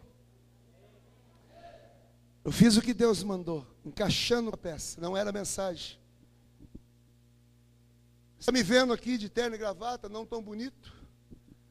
Mas eu fui viciado em drogas e traficante durante 22 anos da minha vida. Eu faço trabalho em todos os presídios ali da minha área, ali do Paraíba, P1, Pemano, CDP, onde está Dardone, Jatobá, os irmãos Cravinho, acredite se quiser. Christian, os irmãos Cravinho toca bateria na igreja evangélica e é crente para a glória de Deus. Jatobá está com a Bíblia embaixo do braço, cantando com as irmãs em Tremembé. Acredite se quiser, para a glória de Deus. Suzane, a evangélica em Tremembé. Ah, matou, e daí? A minha Bíblia diz em Lucas 19, 10 que o filho do homem buscar e salvar o que se havia perdido. Paulo matou centenas de cristãos, ele diz em 1 Timóteo capítulo 1, versículo 15. Essa é uma palavra fiel e digna de toda aceitação, que Cristo Jesus veio ao mundo para salvar os pecadores, do qual eu sou principal. Isaías 1,18, o seu pecado pode ser escarlata, ele deixa branco como a neve. Teu pecado pode ser vermelho camesim, ele deixa branco como a lã. Ladrão da cruz, lembra de mim quando entrares no teu reino hoje mesmo estará comigo no paraíso. Isso é o diabo dizendo que não tem jeito. Entrei no mundo das drogas com 16 anos. No começo você fica assustado, mas você vai rir muito nessa noite ainda para a glória de Deus. Entrei no mundo das drogas com 16 anos e fui sair com 38 anos de idade. Repito, 10 anos, 8 meses e 18 dias que eu sirvo ao Senhor. Eu aceitei Jesus dia 1 de janeiro de 99. Com uma forca pendurada no rancho de casa e aidético. Vim numa família de classe média. Meu pai pôde dar tudo para mim. Só não deu a palavra de Deus. Eu fui levar a palavra de Deus para ele. Meu pai tem 86 anos. Minha mãe vai fazer 81 anos. Eu quase matei meu pai e minha mãe de desgosto. Mas hoje eu mato eles de alegria para a glória de Deus. Somos em quatro irmãos. Tem irmão com 63 anos, tem irmão com 61 anos. Tinha um que morreu, que eu vou falar dele, que era para ter 58. Eu tenho 48, sou temporão. Era 10 anos mais velho que eu. Eu tinha 14 anos nessa época. E meu irmão tinha 24. 1977, faz tempo. Moço, cheio de vida. Faixa preta de judô. Tinha formado no Senai, mecânico de manutenção, já trabalhava na Ford do Brasil como mecânico de manutenção, tinha um carrão que era TL naquela época, um belo de um carro, mas gostava de beber socialmente. Na cidade que eu morei 46 anos, Caçapava, no Vale do Paraíba, todo, Deus abençoe, meu querido. Todo ano a prefeitura fazia uma gincana com jovens da cidade. E cada jovem criava uma equipe. E meu irmão também criava uma equipe, que eu lembro que em 77 o nome da equipe dele era a equipe 2000, depois 2001, 2002, 2003 aconteceu a tragédia. Olha, traz a mulher de mais idade da cidade, traz uma coruja, a moeda mais antiga, quem ganhasse, eu vou dar um chute, porque ó, o dinheiro mudou dos tempos para cá, seria uns 10 mil reais, 8 mil reais, 7 mil reais que aquela equipe ganhava. Tinha um posto, agora fechou, chamava Tigrão, porque tinha um tigre enorme, quase o tamanho do pé direito dessa igreja. E era da churrascaria mais sofisticada que tinha ali no Vale do Paraíba. Eles iam lá, bancavam todo aquele dinheiro em churrasco, cervejada, sambão, não tinha nem pagode naquela época. E aqueles jovens bêbados começaram a pegar os seus carros e sai de uma ponta de um poço da outra dava um cavalo de pau e voltava. Meu primo estava com um jipe sem capota, chamou meu irmão para se aparecer, o jovem gosta disso. Colocou as duas namoradas entre os dois, ele sentou aqui do lado do passageiro, as duas moças encheu de jovem atrás e começou a girar em volta desse tigre, assim com o jipe, assim, sem capota, a galera ali vibrando, som ligado, foi girando, girando, até que as rodas daquele jipe levantou e capotou com as quatro rodas. Meu irmão passou por cima do meu primo, caiu do lado, o jipe caiu em cima da cabeça do meu irmão. Esmagou. Morte trágica, abalou com essa pá. Meu pai fez 86 e mora na família Fogaça tradicional na cidade. Imagine uma mãe dentro de casa. Um filho cheio de vida. Eu vi tudo, acompanhei tudo. De repente entra uma urna fechada dentro da minha casa. Eu vi minha mãe chorar, eu vi minha mãe desmaiar, eu comecei a ver minha mãe só dopada, com tajas pretas, ninguém confortava minha mãe, todo tipo de pessoa dentro da minha casa.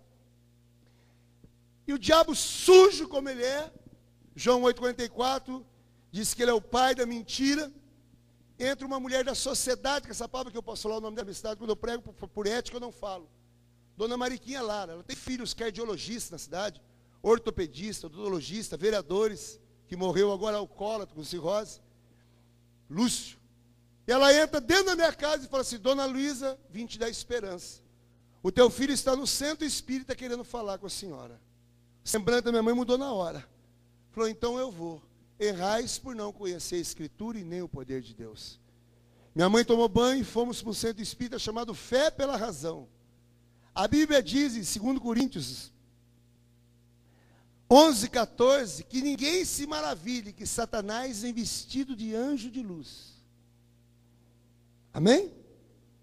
Sentamos, veio meu irmão, que não é meu irmão, eu vou provar na Bíblia que é um demônio. Falou meu nome hoje no meio evangelho pela misericórdia de Deus, Eduardo Fogaça. Só meu pai e minha mãe chamavam de Eduardo. Todo mundo na cidade, minha família, Fogaça.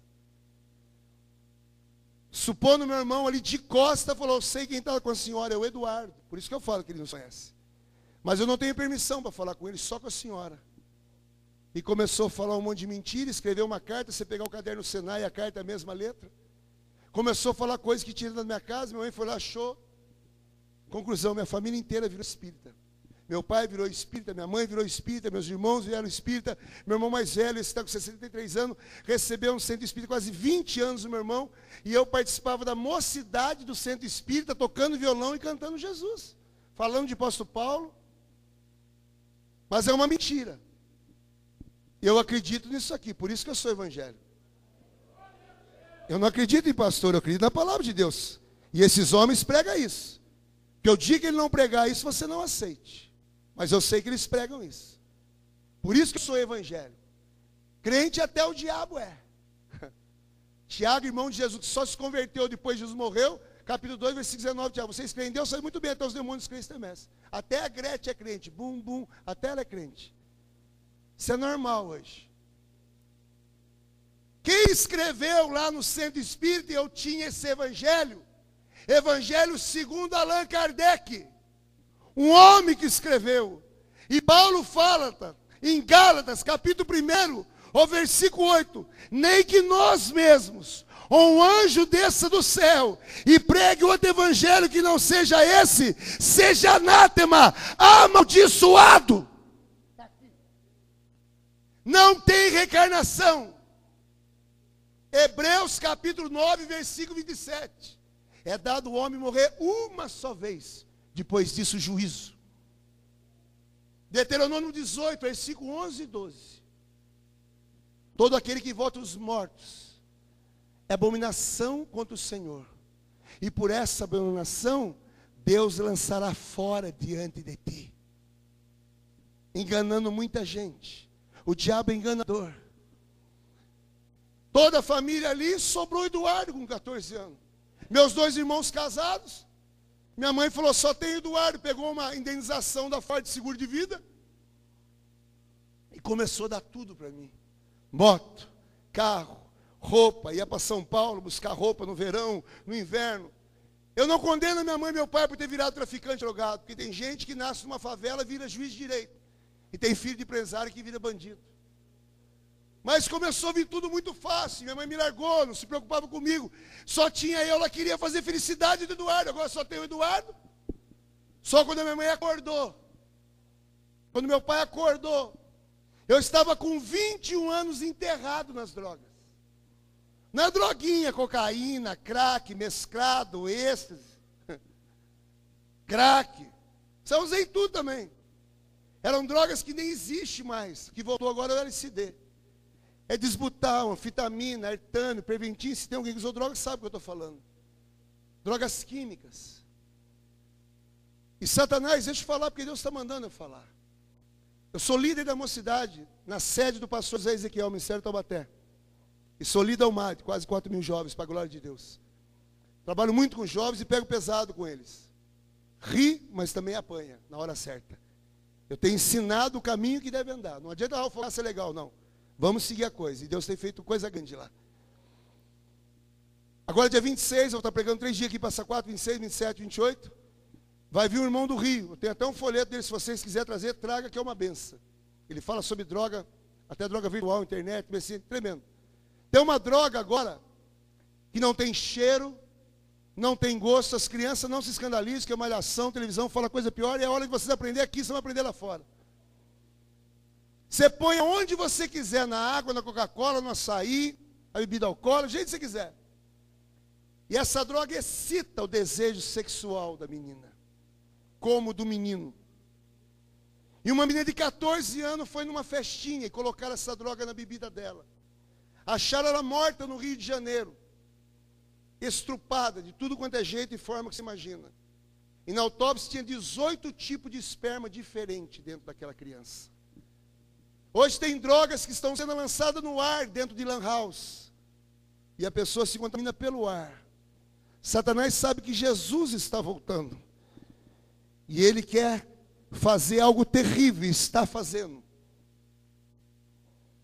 Eu tinha dinheiro, comprava droga no Paraguai, umas ampolas. Ainda tinha uma igreja preta nela, eu tomava na minha veia. Eu ficava 48 horas alucinado. Meu pai tinha casa no litoral norte do Batuba, eu pegava minha moto, descia para o litoral, ficava dois dias lá, subia, não lembrava nem como descia, nem como subia. Eu tive cinco overdoses na vida. Revólver na cabeça. Destruí carro zero do meu pai. Cheguei a derrubar um guarda-rei de uma ponte que é dentro do rio.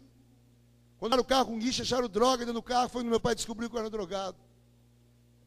Acidente de moto. Mais de 400 pessoas correndo no meio da rua para querer me lixar.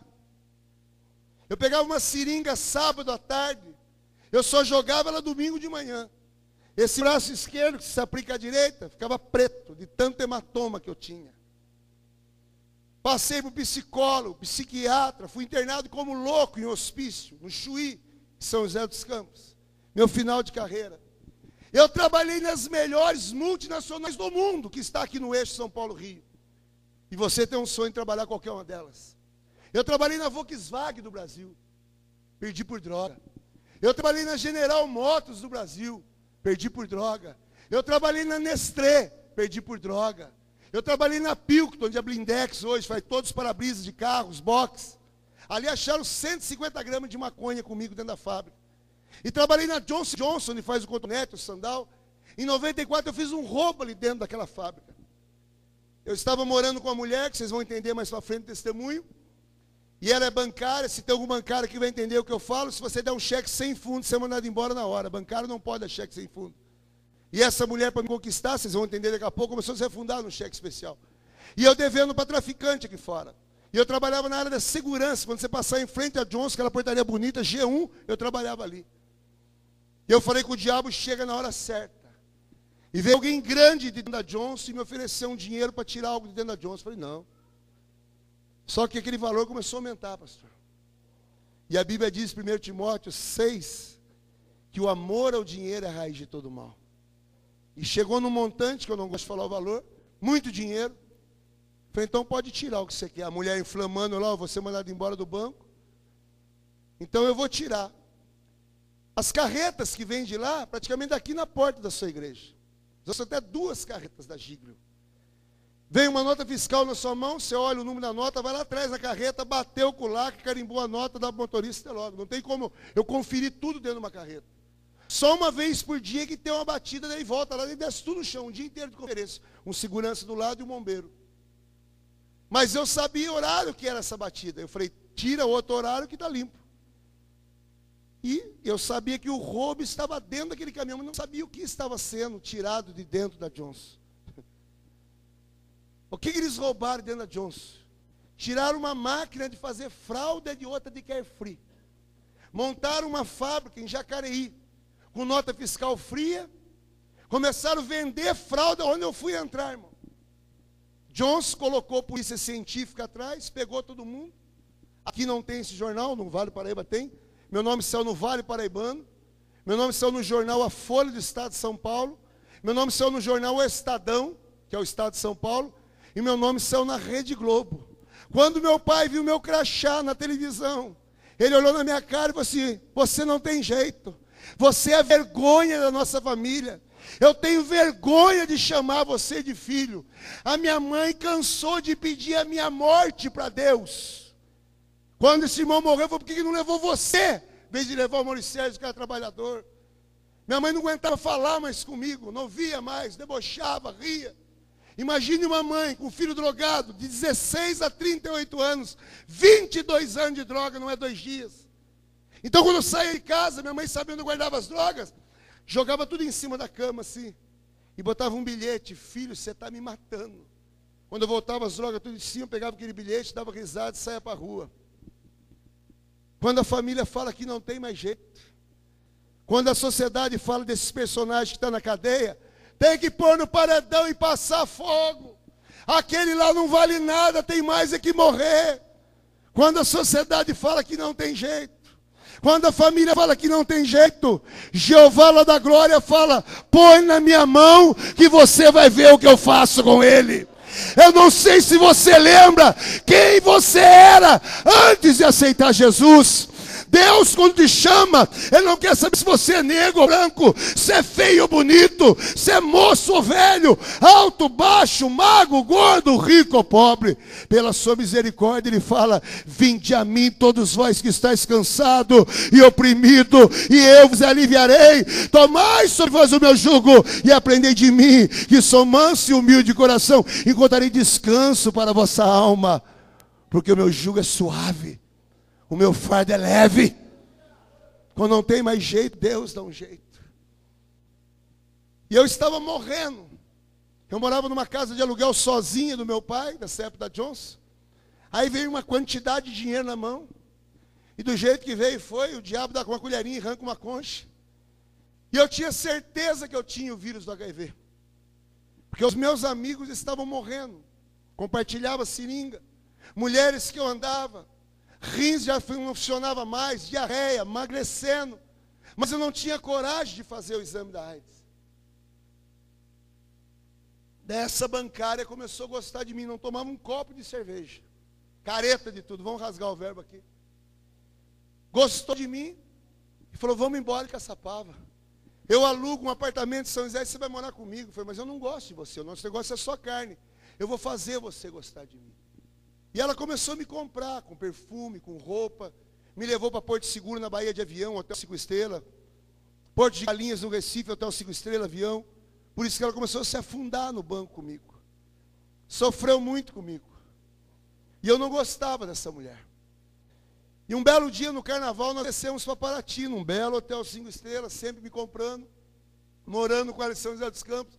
Já tinha feito roupa, pagou as contas, e nós se afundando com aquele dinheiro todo. Cinco dias virado de cocaína, uísque, cerveja, maconha ali no Paraty. E ela tinha que subir na terça-feira de carnaval, por quê? Porque na quarta-feira o banco abre 10 horas da manhã. E ela é uma caixa bancária. E eu estava drogado, dirigindo um cigarro de maconha na mão, uma lata de cerveja na outra, nessa estrada de Batuba. Quando entrei numa curva, aquele carro só rodando assim, ó. E os carros de lá vinham para cá. Eu só via a buzina passar do. Uau, uau, uau. Deixa eu abrir um parênteses aqui. Eu dou risada de bafômetro. Quem não vai para o litoral, para a praia e não bebe?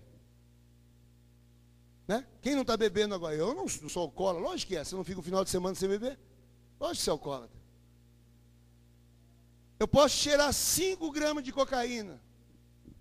Fumar 20 pedras de crack. Tomar 10 perventina na veia. Não dá nada no bafômetro. Dois copos de cerveja dá. Então você imagina como as pessoas andam por essa estrada. É que Deus nos guarda. Eu tive agora o Batu pregando semana passada, falei, quantos Eduardo Fogaça estão subindo agora aí? Ó? E eu saí rodando, parou do lado, vieram me ajudar, xinguei todo mundo e fui embora para Caçapava. Eu acho que daqui para frente você riu um pouco. E não escandalize o jeito que Deus vai me usar agora. Quando eu entro na minha cidade, Caçapava tinha um trio elétrico na avenida, pegando fogo lá, bombando o negócio.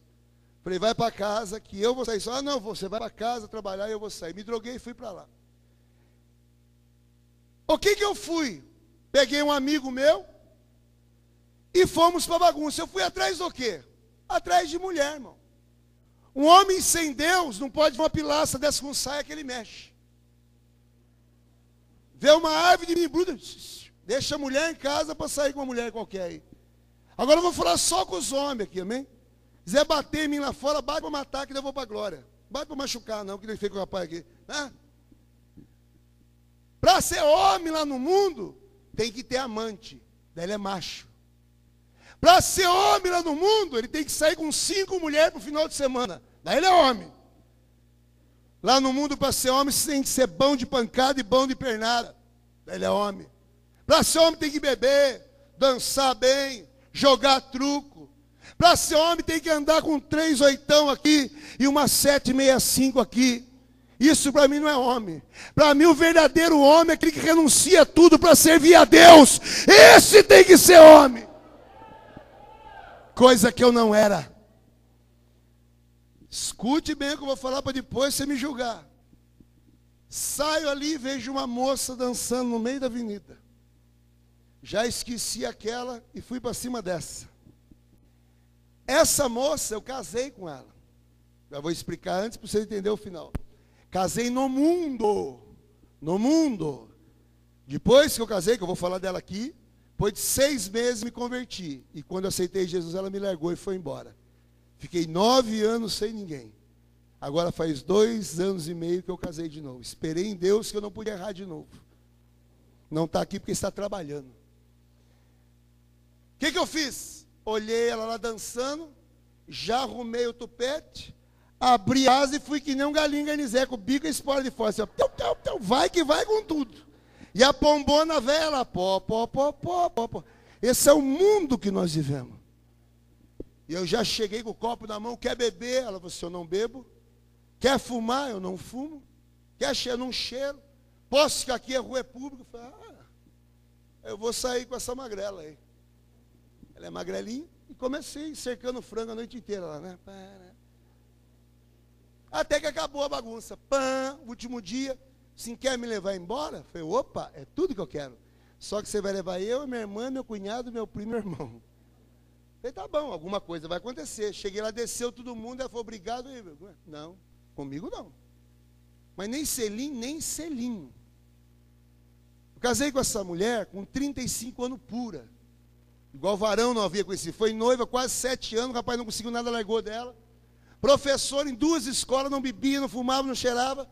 Casei com essa mulher, escute só. Aí eu falei, eu posso te ver amanhã? Desse jeito você pode me ver a hora que você quiser.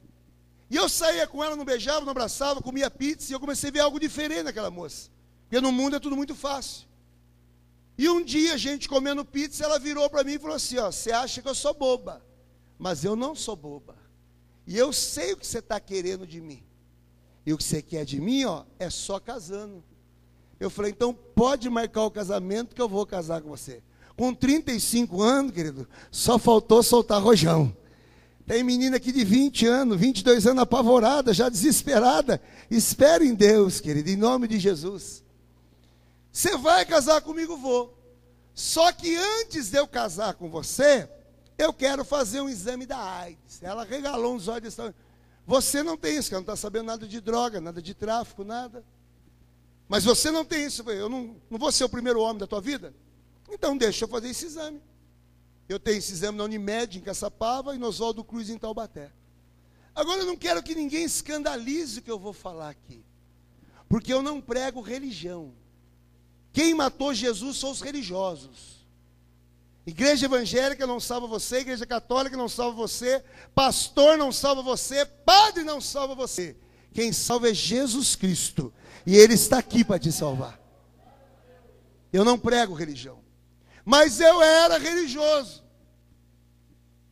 Eu era católico, apostólico. Você vai falar, não vou falar mal, estou contando a minha história. Eu cantava bingo na igreja católica, cheirado de cocaína e tomando cerveja que o próprio padre me dava para beber. Toda missa eu saía, a igreja tinha um baseado de maconha dentro do meu carro, já ia sair, beber, motel e tudo mais. E eu era devoto de um santo. E esse exame eu fui abrir nessa igreja, que eu não quero falar não para não escandalizar, porque o bom é rasgar o verbo mesmo. Fui até essa igreja, fiz uma promessa, como todo mundo faz, fui fumando maconha e bebendo. Olhei para aquela imagem escultura, fiz a promessa, sentei no banco daquela igreja e abri o envelope. Quando eu li, estava escrito soro positivo. Será que alguém tem noção do que é abrir um exame saber que você está idético? Eu vou te dar um conselho, meu irmão, minha irmã. Fica quietinho aqui dentro, embaixo da potente mão de Deus. Daquela porta para lá é morte. O salário do pecado é morte. Mas o dom gratuito de Deus é a vida eterna. Romanos 6, 23. Eu fiquei atordoado. Imagine um exame na sua mão que você acabou meu mundo. Aqui nem o rapaz aqui, um machado na cabeça. Eu lembro que eu entrei no carro, saí daquela igreja queimando o pneu, entrei na viaduta, nem olhei. Minha mulher, se o areeiro pegasse no meio. Eu lembro que eu vinha dirigindo, chorando muito, eu dava murro no painel, gritava, cortava para direita, que ia morrer na estrada. E parei em frente à casa da minha futura esposa. Ela desceu toda feliz. Olhou para mim e falou assim: deu negativo, né? Falei, deu positivo. Some da minha vida. Desaparece. Eu estou aidético, deixa eu falar para você, eu sou drogado, sou traficante, você está enroscada comigo, vai embora que é melhor, mas eu estou te amando. Eu nunca gostei tanto assim, eu estou gostando. Vamos até o Unimed ver esse exame. Então vamos. Aqui, mas você quer ver? Entramos no consultório, o médico pegou aquele exame, começou a olhar olhar para mim assim, ó. Por quê? Qualquer pessoa para estar contaminada, 0,57, você já está contaminado, vai tomar coquetel, mas vai morrer. 0,57, seja meio. A minha taxa viral estava 15,65.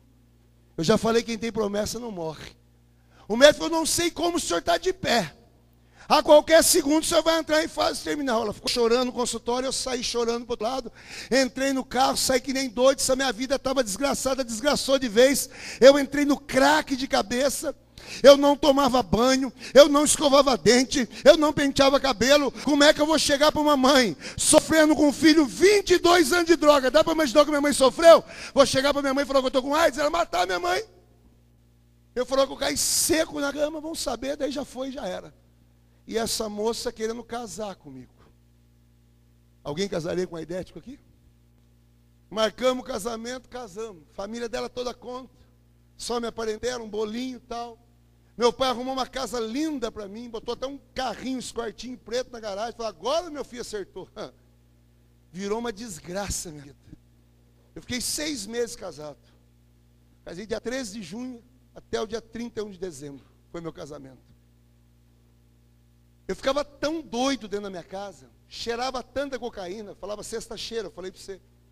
Bebia tanto, que eu começava a destruir a minha casa.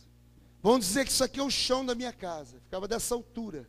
De rádio, relógio, cafeteira, batedeira. As bebidas, eu jogava na parede. Era tudo furado a minha casa. Eu abria a geladeira, o que tinha na geladeira, eu jogava para o chão, urinava em cima daquilo. Abria a Bíblia, onde eu cansei de fumar maconha na folha da Bíblia. Usava seda, se tem alguém aqui que entende o que eu estou falando. Pegava ovo, quebrava em cima da Bíblia, jogava sal. Escrevia, sou o diabo. Pegava o batom vermelho da minha esposa, Escrevia na porta da geladeira que era branca: Sou Satanás, vou matar você e toda a nossa família. Ia lá no espelho do banheiro escrevia a mesma coisa. Cadeira voava no meio da rua. Chegava na segunda-feira, saia correndo para cada mãe. Bem feito, não falei para você não casar aquele cafajeste, traficante, agora você aguenta. Aí via meu pai, psicólogo, psiquiatra, centro espírita, nada mudava Eduardo. Para piorar, para melhorar, eu descobri na esquina de casa uma padaria que o dono da padaria era viciado em cocaína. Virei padeiro. Minha mulher saía para dar aula, eu ia para a padaria. Essa, grave bem na sua cabeça, essa padaria, ela não fechava. Do dia 1 de janeiro a 31 de dezembro, ela abria todos os dias das 6 da manhã, 22 horas, das 6 às 10. Só para você marcar bem isso. E a gente ia e ficava lá. Esse cara tinha dinheiro, tinha droga. Então, quando dava nove e meia, ele mandava a gente entrar para o forno da padaria mandava o funcionário embora, baixava as portas, bancava cocaína à vontade, a bebida que eu quisesse na padaria eu tomava, uísque, conhaque, quisesse. Cinco e meia ele mandava a gente embora, o funcionário chegava e ia embora para São José. Isso era todo dia. Um belo dia eu estou lá dentro da padaria. Sem camisa, um cordãozão de ouro crucifixo desse tamanho, descalço, jeans, tatuado para o corpo. Quem que entrou na padaria para comprar pão? Um crente. Povinho para comer está aqui, já te disse. Ele pegou o pão e virou. A poder no sangue de Jesus. Vou dizer que vocês são os drogados aqui, meus amigos. Eu estou nessa cadeira aqui, amém, pastor? Tem poder no sangue de Jesus. Todos os meus amigos. Ele pegou o pão e virou para nós. Qualquer um de nós, está aqui um folheto. Ô, Jesus te ama, sai dessa vida. Não ia fazer isso? Ele falou só comigo, pastor. Ele meteu o dedo na minha cara e falou assim: moço, a tua salvação está numa igreja evangélica. Eu mandei esse crente até para São Lourenço, irmão. Xinguei ele tudo quanto é palavrão que você pode imaginar. E ele saiu dando risada e foi embora, jogou a semente. E tinha um copo de cerveja, eu peguei para tomar, só. Que eu não tomei. Parou aqui, travou. Eu vou contar uma historinha da cerveja para você acordar, depois continua, amém? Diz que num domingo um jovem aceitou Jesus drogado, metade da cueca para fora, tatuado. Pá, que benção. Aí terminou o culto, o pastor foi dar um, uns avisos. Falei, irmãos, eu preciso de uma força de vocês. Amanhã, segunda-feira, vamos pintar a igreja. Quem pode ajudar? Todo mundo, eu, né? Depois não vem ninguém. E esse drogadinho veio, primeiro amor. E aí, pastorzão, vamos dar um trato na igreja? Então, está precisando mesmo, está feia a coisa aqui. Você sabe pintar? Não sei, mas o senhor me ensina. Primeiro amor.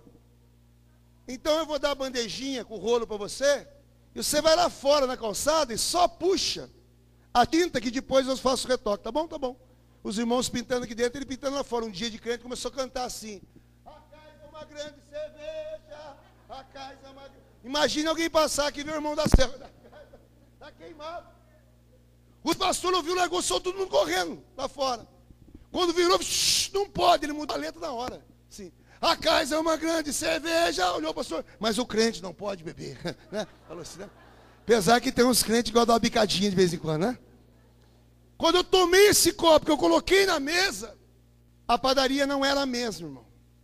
Algo diferente estava naquela padaria. E a voz, não foi assim, Eduardo. Né?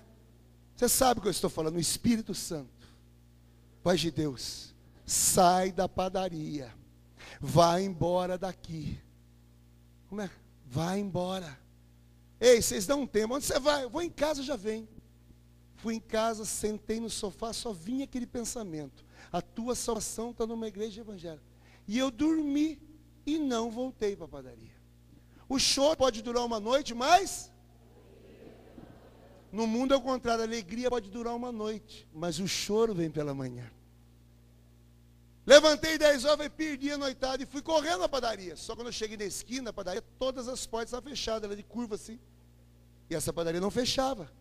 Eu chamei o senhor do comércio e falei, por que, que a padaria está fechada? Ué, o senhor não sabe o que aconteceu ontem aí? Falei, não, houve uma chacina ontem aí. E mataram o dono da padaria, só para você saber, com 22 facadas. Eu tomei um baque assim, era 27, 28 de dezembro de 98. Eu corri para minha casa, tranquei a porta, eu sabia que os camaradas de São José estavam procurando nós, sabia quem frequentava lá. E eu virei para a mulher e falei, ó, eu não estou para ninguém. Se me chamam, e virei um marido exemplar, comecei a lavar louça para ela, varrer casa, estendi, você não vai beber hoje? Não, acho que eu vou parar de beber, não vou beber mais não. Né? Morrer. Mas não tem vergonha. Dia 30 eu abri a porta, olhei para um lado, 30 de dezembro, chegando festa. Fui para o barzinho de cima. O dono era viciado, mas o viciado está tudo lá agora já de novo. Aí vai no banheiro, cheira, tal, tal. Chegou o dia 31 de dezembro. Ia ter o um Réveillon na casa dos meus pais. E tudo que tinha na casa do meu pai acabava. Se o aniversário acabava, o casamento acabava. Imagine o bêbado numa festa. Quem aguenta? É chato. Imagine bêbado e drogado. Aí eu tomei um banho, vesti todo de branco, sepulcaiado, branco por fora, podre por dentro droga no bolso e fui para a festa. Dez horas da noite acabei com o Réveillon. Briguei até com meu pai. E essa mulher que eu era casado, não aguentava mais, foi embora. Só que eu não estou sabendo. Levantou e foi embora. Peguei uma carga de cocaína, fui para casa, nem vi se ela estava ou nada, eu ficava na sala cheirando. Quebrei tudo. Quando eu fui no quarto tomar um banho, abri o guarda-roupa, as roupas dela não estavam lá. Olhei na que eu não estava, ela tinha ido embora. Foi com a minha prima e foi embora. Sempre falava que ia embora, embora, embora, ameaçando, esse dia foi embora. Eu sentei no chão da cozinha e comecei a chorar. Por quê? Meu pai não queria mais nada comigo, mãe não queria mais nada comigo. Amigo não tinha mais. Eu chorava que eu babava. E eu lembro que eu olhei para o céu e dei um grito assim: Deus me ajuda! Eu creio que Deus ficou de pé na hora. Repito, a mão dele não está encolhida para que não possa salvar, e o teu ouvido fechado para que não possa ouvir Isaías 59. Mas o diabo veio aqui se mata. Você está idético. Agora sua mulher foi embora. Seu pai e sua mãe não querem ver nem você pintar. Desde quando eu fiz esse exame, o espírito suicídio vinha direto minha se mata, você só via isso. Falei, hoje eu dou cabo na minha vida. Coloquei meu óculos escuro e saí na beira da viaduta. Andando para o acostamento, as carretas passando. E eu queria me jogar, Deus não permitiu. Eu falei, minha salvação está numa igreja evangélica. Aí eu fui numa igreja evangélica. Só que 1 de janeiro estava fechada a igreja. Eu falei, aonde está a minha salvação? Fui para casa, o diabo se joga uma forca e se mata. Eu falei, é isso que eu vou fazer. Fui na área de serviço, fiz a forca, tinha uma máquina de roupa e um tanque. Quando eu subi para me matar, a voz. Se mata agora não. Vai lá no bar, bebe mais um pouco. Aproveita o último momento da tua vida.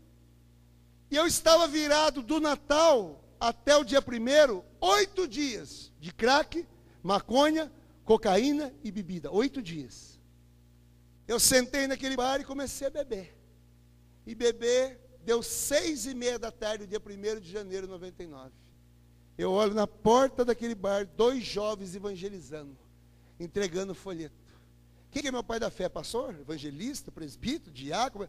Um novo convertido com três meses no caminho do Senhor é meu pai da fé. Não tem mais crente do que novo convertido. Ele está no primeiro amor. Não existe segundo amor. Amor às almas.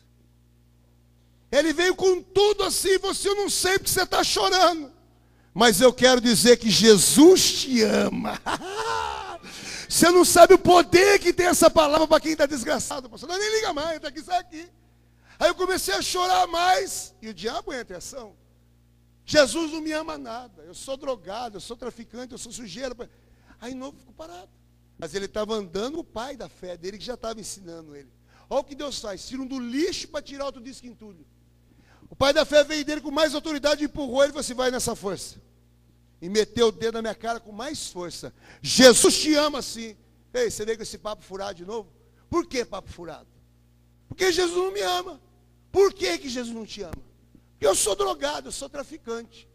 Ele deu um sorrisinho, você era pior que você. Aí eu dei uma medidinha naquele crente, comecei a rir daquela dele.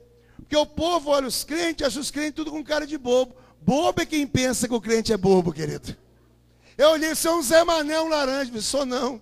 Eu já matei, já roubei, já trafiquei, já tive em vários presídios, mas Jesus mudou minha vida. Hoje eu sou homem de Deus, pai de família e trabalhador. Eu falei: se Jesus mudou tua vida, manda ele mudar a minha. Então, ele falou: aceita Jesus Cristo como seu único e suficiente Salvador. E eu ergui minha mão cansada dentro daquele bar e entreguei minha vida para Jesus. Mais do que rápido, ele falou: 20 para 7, vai ter um culto na minha igreja. Aí eu falei: então vamos. Só que você está sem camisa e descalço. Descalço tudo bem, mas sem camisa é ruim. Vai lá na sua casa e põe uma camisa. Se eu entrar em casa eu me mato. Por quê? Porque tem uma forca. Um novo convertido vira você. Nós vamos lá repreender esse espírito suicídio que está na sua casa. Eu não tenho mais crente novo convertido, irmão. Foram em casa. Desmancharam a forca. Escute, eu não estou desprezando ninguém. Não era obreiro, não era nada. Dois jovens evangelizando. Colocaram de joelho no chão da cozinha. E fizeram uma oração para mim. Não caí endemoniado, não. Mas quando acabou de orar, sarou bebida, sarou droga, e o negócio começou a queimar aqui dentro do meu peito, que não apagou até hoje, e nunca vai apagar, em nome de Jesus. Pode aplaudir que ele merece. Glória a Deus. Glória a Deus. Comecei a gritar, gritar, gritar. Daí pegou assim. Fica tranquilo. Vai lá. Seu pé está tudo preto. Toma um banho, vamos para a igreja. Eu com o pé tudo preto. Entrei no quarto com o pé preto mesmo. Coloquei meia, sapato, calça, camisa. Passei na cozinha. Peguei a Bíblia cheia de ovo e sal. Coloquei embaixo do braço. E fui. Quando eu abri a porta de casa, que os vizinhos viu, falou, agora vai pirou de vez mesmo, né? E eu passei perto de um barzinho onde ficavam os meus amigos.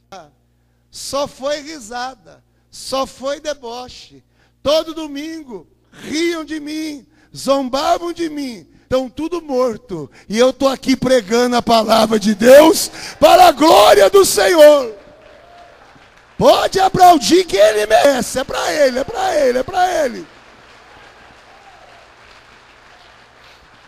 Fui para a igreja dos crentes. Cinco, dez minutinhos termino. Fui para a igreja dos crentes. Senta aqui na frente. Não, quero a última cadeira. Sentei lá desconfiado. Já vão pedir dinheiro, quer ver? Hoje eu vou descobrir o que é tal da sacolinha. Levanta uma irmã e vai lá. Não foi profetizar para mim, não. Foi me cumprimentar. Receba bem as pessoas que entram na tua igreja. Viu? Uma senhora chegou para mim, me deu o sorriso mais lindo da vida. Tinha um brilho nela, deu um sorriso gengival para mim. Ela não tinha um dente na boca, irmão. Parecia uma goiaba vermelha rindo para mim assim. E ela encheu aqui, a paz do Senhor, moço. A minha vontade era pegar aquela bochecha e chacoalhar de tão linda que ela era. Falei que você é imagem de Deus. As irmãs acordam de manhã parecem um rei leão, cabelo desse tamanho, né?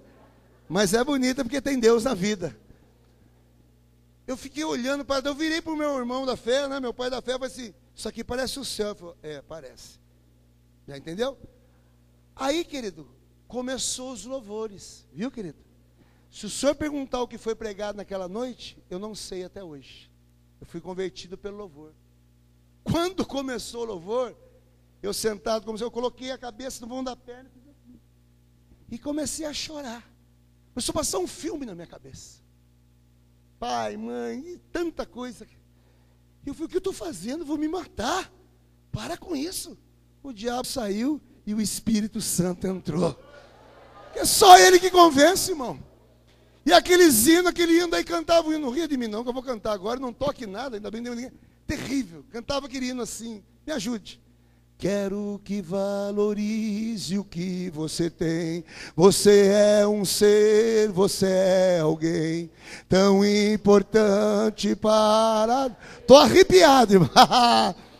Nada de ficar sofrendo angústia e dor nesse seu complexo inferior, dizendo às vezes que não é ninguém. Eu venho falar do valor que você tem.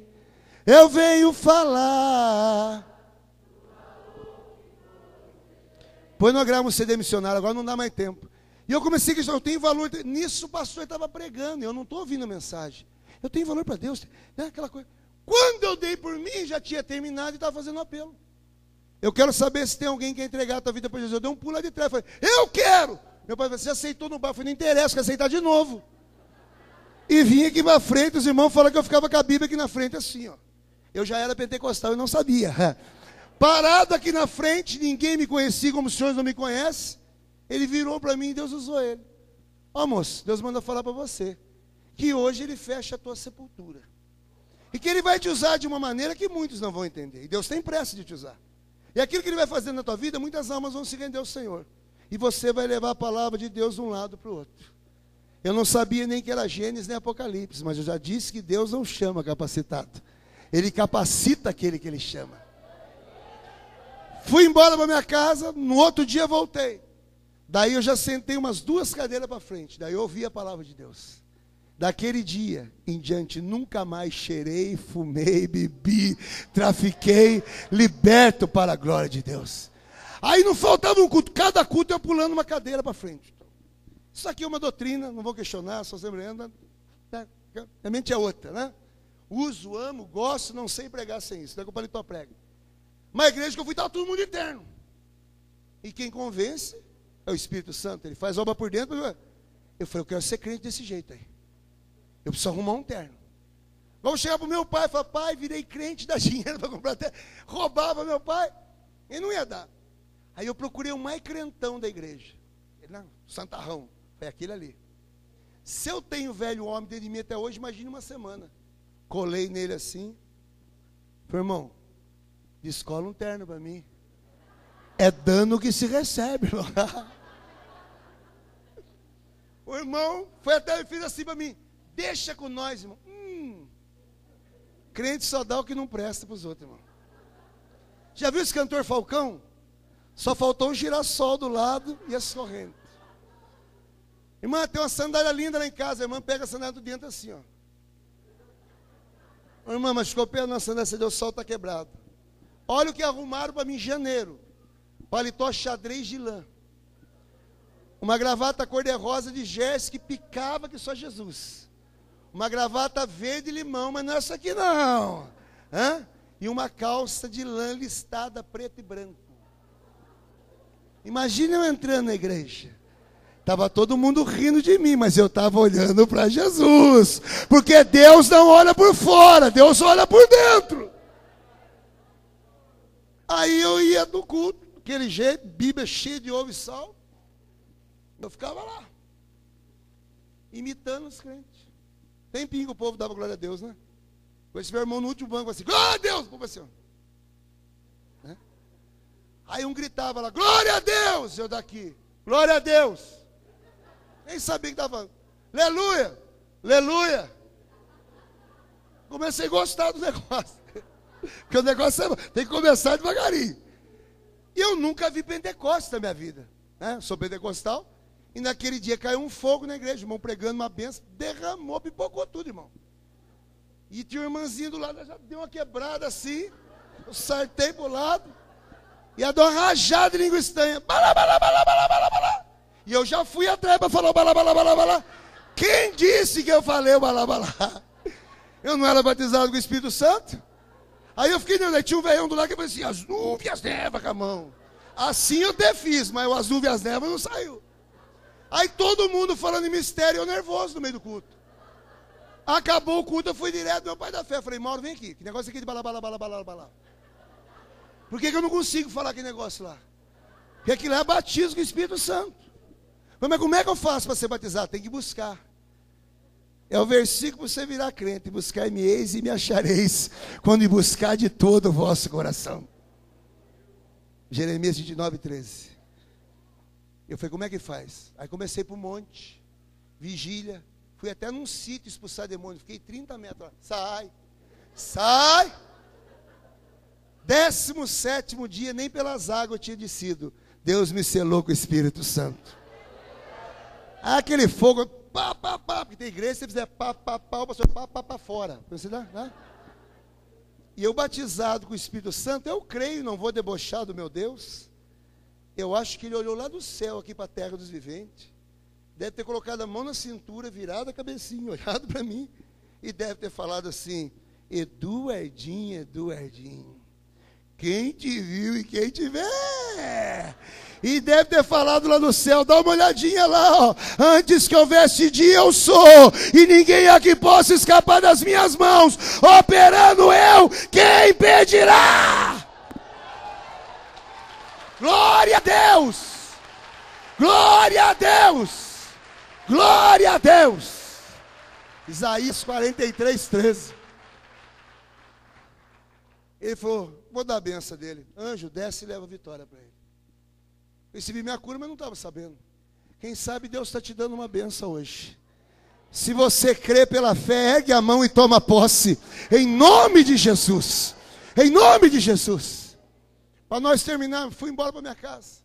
Quando eu chego em casa, o bicho sujo. Quem está lá? Minha ex-mulher. Todas as malas prontas na sala, veio pegar o resto puxando as cômodas. Falei, nisso que você está fazendo. Eu te odeio. Tenho nojo da sua cara, não fala comigo. Casou comigo a idético. Eu sentava no sofá atrás da cocaína para mim. Pega a maconha, pega o fogo, vai buscar cerveja. Traía ela dentro da minha casa, que ela sabia disso. Diabo. Eu estou na igreja. Faz 20 dias que eu não cheiro, que eu não fumo, não traio você, não quero. Não interessa. Eu não vou virar crente. Foi ninguém está falando para você virar crente? Você fica na sua, eu fico na minha. Portanto, que eu não sou mais a mesma pessoa. Vamos fazer o seguinte: você vai escolher eu a igreja. Você quer eu? Você fica comigo. Você quer igreja? Fica a igreja. Fica os crentes lá, porque eu não vou virar. O que, que você fazia, irmão? Eu fiz a oração mais rápida da Bíblia. Do rei Neemias, diante do rei Tarcés, copeiro. Eu abaixei, olhei dentro do olho da Sinice. Sem você eu até consigo viver. Mas sem Jesus eu não vivo mais. Eu não vou deixar, meu. Diabo queria que eu trocasse. Então eu estou indo buscar o caminhão. Botou o caminhão, jogou tudo em cima e foi embora. Fiquei oito anos e meio com uma aliança no dedo, esperando ela. Até que ela tomou a decisão dela e eu fiquei livre. Quando aconteceu isso, onde eu fui na casa do meu pastor, fiquei perdido, o chão sumiu. Fui embora. Já cheguei, coloquei a mão na fechadura e já entrei, porque eu tinha liberdade, esse pastor. Me discipulou. Era meu pastor, nada me faltará. Isso aí era mesmo. Café da manhã, almoço, café da tarde, janta. Uma benção. E eu já entrei gritando, só que tinha vários irmãos orando na sala. E eu entrei gritando, pastor, pastor, me ajuda. Ele só virou assim, falou assim, ih, é o novo convertido. Falou assim. Acabei coração dos crentes, presta atenção, mas essa pressão vai terminar. O que está acontecendo? Está acontecendo que eu virei crente e minha esposa foi embora. Falei, fica tranquilo, Deus sabe o que faz. Aí tinha um pastor Walter, bem fortão, negrão, não sou racista, vai me processar aí, pelo amor de Deus. Com a vozona bonita de negro. Moço, eu quero orar por você. Eu quero dão, falei, eu quero que o meu pastor ore por mim. Mas é com ele, o rolo está com ele. Eu vou saber o que é rolo com 20 dias. dobra o joelho que Deus vai falar com você, ele é vaso. Aí eu dobrei o joelho, ele colocou a mão na minha cabeça e a mão aqui no meu peito. E ele fazia assim com o meu tronco. E olhando para mim, ele começou a contar a minha vida inteira. Coisa que é humanamente alguém saber, porque só eu podia saber. Porque Deus é Deus. E foi falando, e foi falando, e foi falando, até que ele virou para mim e falou assim: Te digo mais. Deus manda eu falar para você que no dia de hoje ele está cortando um laço de HIV na tua vida e está trocando o teu sangue. E eu estou curado da AIDS para a glória de Deus. Eu estou curado da AIDS para a glória de Deus. Eu não sei o que é difícil para você. A Bíblia diz, Gênesis 8,14: haveria alguma coisa difícil ao Senhor? Lucas 1,37, porque para Deus nada é impossível. Eu comecei a gritar naquela sala, porque nem meu pastor sabia o que está acontecendo. Eu falei, pastor, eu tenho o vírus do HIV. Ele tranquilo, falou, então você tinha, você crê? Eu falei, creio. Tiago, primeiro, versículo 6 e 7, fala assim: peça com fé, não duvidando, porque o que duvida é semelhante ao do mar, que é levado de um lado para o outro, não pensa, que receberá uma coisa do Senhor. Eu abri a porta, fui correndo para casa do meu pai. Eu podia ir lá fazer exame, bateria. Eu não fui fazer, eu fui primeiro contar para minha mãe e meu pai, para depois fazer. Isso é fé. Firme fundamento das coisas espera, a prova das coisas não se vê. E eu entrei em casa gritando para nós terminar. Pai! Mãe! Pai! Meu pai já saiu apavorado. Estou querendo te matar para cobrir cheque, o que, é para pagar? Quanto que é? Foi não. Eu vim falar para vocês que eu virei crente. Sabe, minha mãe falou? Credo! falei, é, mãe, eu estou na igreja dos crentes, vai 20 dias, não cheiro, não fumo, não bebo. Eu encontrei Jesus. Meu irmão riu. A maior pregação que tem não é desses homens aqui, ninguém do Gideão, nem de Graham. A maior pregação que tem é a sua vida. Assim resplandeça a vossa luz diante dos homens, para que vejam as vossas boas obras e glorifique o vosso Pai no céu. Pregue de boca fechada. Aí minha mãe começou a me procurar, fugia dois, três dias, todo dia em casa, terninho xadrez, camisa cor-de-rosa, lendo Bíblia, fazia o pudim de leite moça que eu amava tanto, não posso comer, mamãe, porque eu estou jejuando. Minha família era toda espírita, mas todos eles aceitaram Jesus como teu Salvador para a glória de Deus. Para a glória de Deus. Amém, meus irmãos? Eu quero fazer um apelo. Posso, né, pastor? Devo, né? Meu apelo é duas horas, fica tranquilo. O que, que você vai fazer? Eu vou perguntar se você quer aceitar de lógico, eu aceito. Mas se eu aceitar, eu tenho que parar de beber e fumar? Não. Tem que botar vestido? Não. Tem que tirar o batom, brinco? Não. A Bíblia diz em João 6,37 que vem a mim de maneira nenhuma lanço fora. Jesus te ama do jeito que você é. Podia 10 paralíticos andar aqui nessa noite, 30 cegos enxergar, 3 mil pessoas ser batizadas com o Espírito Santo nesse trabalho. Não haveria festa no céu. Mas se uma mão aceitar Jesus, haverá festa no céu. Se você erguer tua mão, acontece três coisas no mundo espiritual. Primeiro, os anjos fazem festa. Eu ia pedir para ninguém sair agora, pelo amor de Deus. A melhor hora do culto é agora. Se tiver necessidade, irmão. Vai haver festa no céu, segundo lá Apocalipse 20, 15. Diz que aquele que não foi achado o teu nome escrito no livro da vida, foi lançado no lago de fogo, que é o enxofre. Inferno existe, existe, que Jesus falou no seu evangelho 99 vezes a palavra inferno. E o terceiro, que é o mais lindo, ele pega todos os seus pecados e joga no mar de esquecimento que, que vai acontecer aqui? O Espírito Santo vai trabalhar ou o diabo vai trabalhar? Eu provo para você na cruz do Calvário para mim terminar. Calvário, Jesus. Dois ladrões, dois bandidos. A Bíblia diz o nome de um que é Dimas. O outro, para você saber, chama Gesma.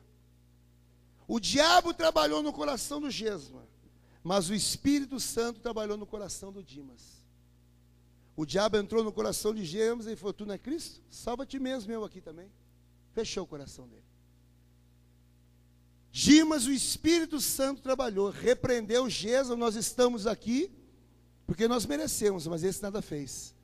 E olhou para Jesus falou: Lembra de mim quando entrares no teu reino. E ele falou: Hoje mesmo estará comigo no paraíso. Eu não quero tirar você da sua igreja. Eu não prego religião, eu prego Jesus Cristo. E só Ele vai te salvar. João 14,6, eu sou o caminho, a verdade e a vida. Ninguém vem ao Pai senão por mim. Só Ele. E o diabo vai fazer de tudo para você não erguer tua mão. E diz também que o mentiroso não entrará no reino de Deus, está lá em Apocalipse 22, 15. Ficarão de fora os cães, os feiticeiros, os prostituídos, os homicidas, os idólatras, todo aquele que ama e comete mentira. Você que não é evangelho, você que foi um dia e se distanciou, e tem sete demônios que não deixam você voltar para tomar a Santa Ceia. E a Santa Ceia é coisa linda, não é um pãozinho, um suquinho. Olha que profundidade que é a Santa Ceia, João capítulo 6, versículos 54, 55, 56. Aquele que come da minha carne e bebe do meu sangue tem a vida eterna, e eu ressuscitarei no último dia. Porque minha carne verdadeiramente é comida, meu sangue verdadeiramente bebida. E aquele que come da minha carne e bebe do meu sangue permanece em mim ou nele. Se você aceitar Jesus, você nunca vai morrer. Porque quem falou isso foi Jesus, ele falou 25 vezes na Bíblia, em verdade, verdade vos digo. E ele diz em João 8,51, em verdade, verdade vos digo, que aquele que guarda a minha palavra nunca verá morte. João capítulo 5, versículo 24, em verdade, verdade vos digo, que aquele que ouve a minha palavra e crê naquele que me enviou, tem a vida eterna e não estará em condenação, mas passou da morte para a vida. João capítulo 6, versículo 47, verdade, verdade vos digo, que aquele que crê em mim, tem a vida eterna. 1 João 2,25. Essa é a promessa que ele nos fez, a vida eterna. Se você aceitar Jesus, você nunca vai morrer. Jesus fala: não tenha medo daquele que mata o seu corpo, mas sim o que mata a tua alma e lança Mas no túmulo, Daniel capítulo 12, versículo 2: Muitos dos que dormem no pó da terra ressuscitarão, uns para a vida eterna, outros para vergonha e desprezo eterno. João capítulo 5, versículo 28 e 29. Até os que estavam no sepulcro ouviram minha voz. Os que fizeram bem saíram para a ressurreição da vida, mas fizeram mal para a ressurreição da condenação. Eu não tenho mais tempo para falar. Eu amo almas. Você que não é evangélico, dependendo da sua religião, e não quero que você mude. Só quero que você aceite, porque na Bíblia católica e na Bíblia evangélica está escrito, em Romanos 10, 9: se com a tua boca confessar, no teu coração crer que Jesus Cristo restou dos mortos, será salvo. Por isso que ele não está aqui na cruz, ele está vivo. Amém? Aonde tem uma pessoa que não é evangélica ou está distanciado dos caminhos do Senhor, você tem coragem de erguer a sua mão assim para mim te conhecer? Você pode até me enganar, você está enganando, você tem uma mão ali, glória a Deus para essa mão. Aonde tem uma segunda vida? Aonde tem uma segunda vida? Você não é evangélico ou você está afastado dos caminhos do Senhor? Segunda vida ali, louvados. Terceira vida lá, louvado seja o nome do Senhor. Aonde tem uma quarta vida? Eu sei com quem eu estou lutando e não fica olhando para mim. Você tinha que estar tá intercedendo para a glória de Deus. Aonde tem uma quarta vida? Eu sei que tem quarta vida aqui. Ali, a quarta vida ali. Aonde tem a quinta vida aqui, em nome de Jesus? Uma alma vale mais que o mundo todo. Você vai querer que aconteça aquilo? Eu tenho que falar, pastor, perdeu o horário. Eu dou lugar para Deus. Escute só o que vai acontecer num grande dia. Bíblia Católica Evangelho, tudo que eu falei aqui tem nas duas Bíblias. Mateus 25, versículo 31 até 46, vou resumir. Quando vier o Filho do Homem com a sua glória, com todos os santos anjos com ele. Assentará no seu trono de glória e reunirá todas as nações diante dele. E apartará um dos outros, como o pastor aparta o bode das ovelhas. Colocará as ovelhas à tua direita, aqueles que aceitaram Jesus. E o bode à tua esquerda, aqueles que não aceitaram, debocharam, riram. E o rei dirá aos que aceitaram, os que estão à tua direita, ovelha: Vinde benditos do meu Pai, que possui por herança o reino que está preparado desde a fundação do mundo. Mas dirá os que estão à tua esquerda: se você não acredita em diabo e inferno, você vai acreditar? Porque Jesus está falando: apartai-vos de mim, maldito, para o fogo eterno, que está preparado para o diabo e seus anjos. Esses irão para o tormento eterno, mas o justo para a vida eterna. O diabo quer te enganar. Quando eu estava com AIDS, eu queria passar AIDS para todo mundo. Satanás está condenado. E quantos ele puder levar com ele, vai levar. E Jesus está voltando, meu querido. Jesus vai demorar para vir, amém. E você vai demorar para ir? Buscai ao Senhor enquanto se pode achar. Invocar enquanto Ele está perto. Deixe o ímpio o seu caminho, o homem maligno o seu pensamento, e se converta ao Senhor, porque os meus pensamentos não são os vossos pensamentos, nem os meus caminhos os vossos caminhos, como o céu é mais alto que a terra, os meus caminhos são mais altos que os vossos caminhos, e os meus pensamentos mais altos que os vossos pensamentos. Isaías 55, de 6 a 9. Fora essas vidas que ergueram a mão, onde tem mais uma vida? Eu sei que tem, irmão. E o diabo está segurando você nessa cadeira. E ele vai te levar para o inferno. Mas Jesus está. A outra vida ali. Glorificado seja o nome do Senhor. Aonde tem mais uma vida? Se eu fosse você, eu aceitaria Jesus. Se eu pegasse uma chave de um carro, mil reais, um apartamento, você vinha correndo buscar aqui. Só que caixão não tem gaveta. Mas o que eu estou te dando é a vida eterna ao lado de Deus. Aonde tem mais uma vida? Me dê um sinal com a tua mão. Você que está afastado. O diabo está te acusando, querido, nenhuma condenação lá para aquele que estão em Cristo Jesus. No momento de aceitar, ele joga ali a outra alma aceitando Jesus. Glória a Deus! Aonde tem mais vidas? Eu era viciado em drogas, sou viciado em almas. Aonde tem? Você não quer Jesus? Estou te oferecendo Jesus Cristo. E quem não aceita, nega. Aonde tem mais uma vida? Eu não sei como está a tua vida, mas só é feliz quem tem Jesus. Será que tem mais alguém? Eu tenho que terminar, o horário já se foi. Mas hoje é o dia aceitável do Senhor. Quem sabe é a última chance que Deus está te dando. Quem sabe você não vai ter uma chance como essa. Tem mais alguém? Eu sinto que tem. Por isso que eu insisto. E tem. Aonde está você? Aleluia. Onde está você que está escondidinho aí? Satanás falou, fica quietinho. Não ergue a mão, não. Hum, cadê você? Ali outra mão erguendo ali. Glória a Deus. Louvado seja o nome do Senhor. Não tem coisa mais louca do que Deus. Vocês ouviram a minha história? Já usei tudo quanto é tipo de droga, mas quando eu sinto a presença de Deus, não tem nada igual. Não tem festa, não tem baile, não tem mulher, não tem homem, não tem carro, não tem dinheiro que dá alegria de salvação. Será que tem mais alguém? A arca está aberta. Será que você pode erguer sua mão? Ou você tem vergonha de erguer sua mão? Eu tenho que terminar. Vontade não dá. Amém? Não tem mais ninguém? Certeza? Eu ia pedir para vocês que ergueram a mão. Eu não quero que vocês escandalizem o que eu vou fazer. Deus dá estratégia. Paulo babou na barba. Davi, perdão. Vocês que ergueram a mão, eu vou fazer duas perguntas para vocês. Amém? Duas. E é coisa de louco. Duas perguntas. Uma imbecil e a outra idiota. Irmão, você está pregando. Primeira pergunta imbecil para vocês que ergueram a mão. Vocês amam Jesus? É imbecil da minha parte perguntar se você não ama Jesus. Todo mundo aqui ama Jesus. E a pergunta idiota: você quer morar no céu? Todo mundo quer morar no céu. Se alguém quer para o inferno, pode erguer a mão. E o único jeito de você morar no céu, ter os seus pecados perdoados, e o teu nome escrito no livro da vida, é confessando com a tua boca, como está em Romanos 10, 9. E eu convidaria essas pessoas que ergueram a sua mão, se você pode vir aqui na frente. Você pode sair do seu lugar e vir aqui.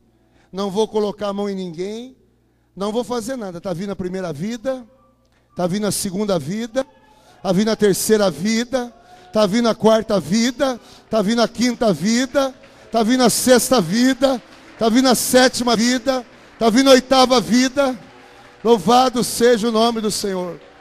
Glória a Deus. Um, dois, três, quatro, cinco, seis, sete. Um, dois, três, quatro, cinco, seis, sete. Aonde tem mais alguém? Não vou pôr a mão em ninguém, você só vai confessar. Aceitando Jesus. Será que tem mais alguém? Você está aí na cadeira, o diabo te segurando.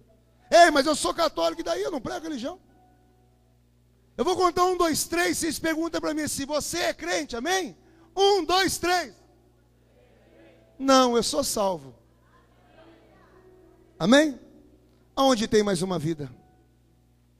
Eu estou insistindo porque eu sinto no meu coração que tem, irmão. Eu sei o que eu estou fazendo. Tem gente que está saindo para a rua agora para se perder da bebida, da prostituição.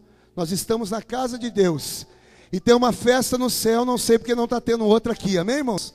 São almas. Tem três vidas aqui dentro que Deus fala para mim. três. Pode até ter mais depois, mas três. Três. Três. E tem uma delas que você já quase morreu. E Deus te guardou num grande livramento. Eu não vou apontar. Está vindo ali, ó. Glória a Deus. Tem mais duas vidas ainda. Tem mais duas vidas. Pode vir ou não vir. Eu estou fazendo o que Deus está mandando. Aonde está a vida? Aonde tem mais duas vidas? Uma Deus revelou para mim.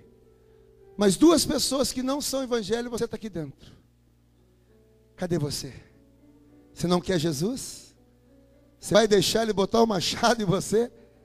Hã? Fazer você de cachorro? Não. Eu comi o pão que o diabo amassou.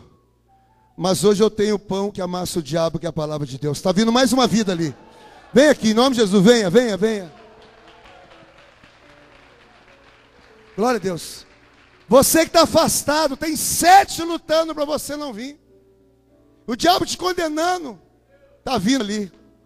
Chorando ainda. Glória a Deus.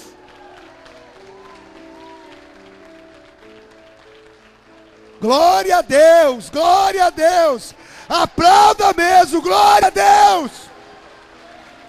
Louvado seja o nome do Senhor.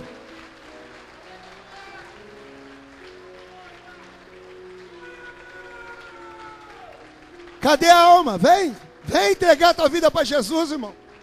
Se você não entregar para Jesus, você vai entregar para o diabo. Pode vir fumando, cheirando, bebendo, prostituindo, gay, lésbica. Jesus te ama do jeito que você é. E você vai conhecer a verdade, a verdade vai te libertar. Não se preocupe com colar, não se preocupe com. Preocupa vir para a igreja. E a palavra nos limpa e nos liberta. Tem mais? Tem? Cadê mais uma que está aí? Você não veio. Aonde está você? Eu te espero. Não posso esperar, mas por amor à tua alma eu estou te esperando. É barca furada. Tem gente que fica com um pé na praia e outro no barco. Põe os dois pés no barco, solta o cabo na nau Pega o remo na mão e navega com fé em Jesus, meu querido. Aonde tem mais uma vida? Você está vendo como nós temos que orar, interceder? Eu vejo pessoas que tem alguém para Jesus, não, vai embora. Ou senão o pregador que chama o cantor, manda segurar na mão e. Evangelho é feito para salvação de almas. Para isso que Jesus pregou, não porque eu estou pregando.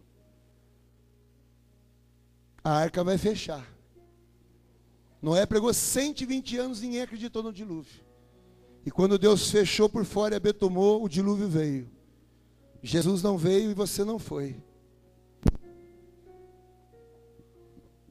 A última chance, cadê você?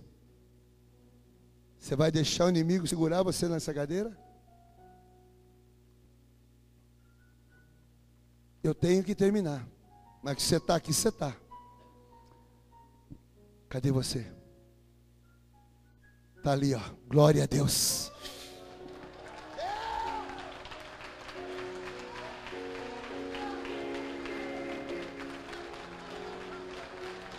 Glória a Deus. Uma, duas, três, quatro, cinco, seis, sete, oito, nove, dez, onze. Um time de futebol de Jeová aqui. Tá mil para Jesus e zero para o diabo. Em nome de Jesus. Não tem mais ninguém? O que Deus mostrou está aqui. Agora é você com Deus. Hã? Jesus morreu na cruz por você. Eu não bebo, eu não fumo, eu não me drogo. Tenho uma vida correta. Romanos 3,23. Todos pecaram, destituídos, separados estão da glória de Deus. Só aceitando Jesus você vai ser salvo. Posso pôr a igreja de pé, pastor? Se me permite? Quem não veio, fique de pé. Se você quer vir, vem ainda. A arca está aberta. Aleluia. Igreja, segure aí um pouquinho. Fale bem alto. Quando a polícia ela foi embora, fale bem alto, assim, ó. Irmãos, irmã, nós te amamos. Muito, muito, muito, muito mesmo. E Jesus, muito mais. Conte conosco, com a nossa ajuda, com a nossa oração, porque agora vocês fazem parte da nossa família e do corpo de Cristo que vai morar no céu. Amém? Abraço. Vocês aqui na frente, aceitando ou reconciliando, aceite. Faça assim com a sua mão para cima para Jesus. Não faz para mim, para ninguém aqui, para Jesus. Fale bem alto para o diabo ouvir, porque Deus sabe já. Por favor, fale alto. Fala assim: Senhor Jesus, eu te aceito como meu Salvador. Perdoa os meus pecados.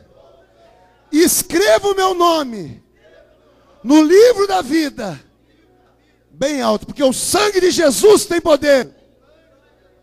Mais alto, porque o sangue de Jesus tem poder. Amém. Estenda as mãos para cá. E ore com toda sorte de bênçãos na vida deles. Abençoe de tudo quanto é tipo e forma. E deixa o Espírito Santo fazer o resto. Pai amado, Pai querido, está aqui os teus filhos, a tua filha, entregando a vida, reconciliando, Senhor. São almas, são vidas preciosas, são a tua imagem, a tua semelhança, meu Deus. Espírito Santo, faz a obra, acampa os teus anjos ao redor deles, livra do mal, do perigo, do vício, do mundo, Senhor, e salva toda a tua família. É que eu te peço em nome de Jesus. Oi? Olhe para trás, todos vocês. Olhe para trás, olha lá, olha lá. Aleluia! Glória a Deus. Maravilha. Está tendo essa festa lá no céu. Os anjos estão fazendo festa. Fique um pouquinho aí, não sai daí não. Abrace isso. Abrace ela aí, quebra umas três costelas dela, isso, quebra aí.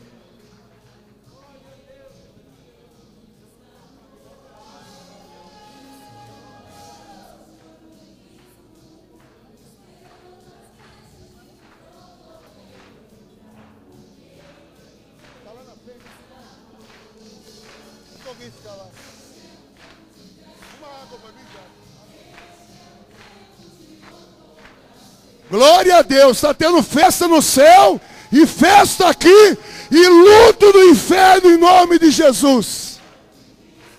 Glória a Deus. Aleluia.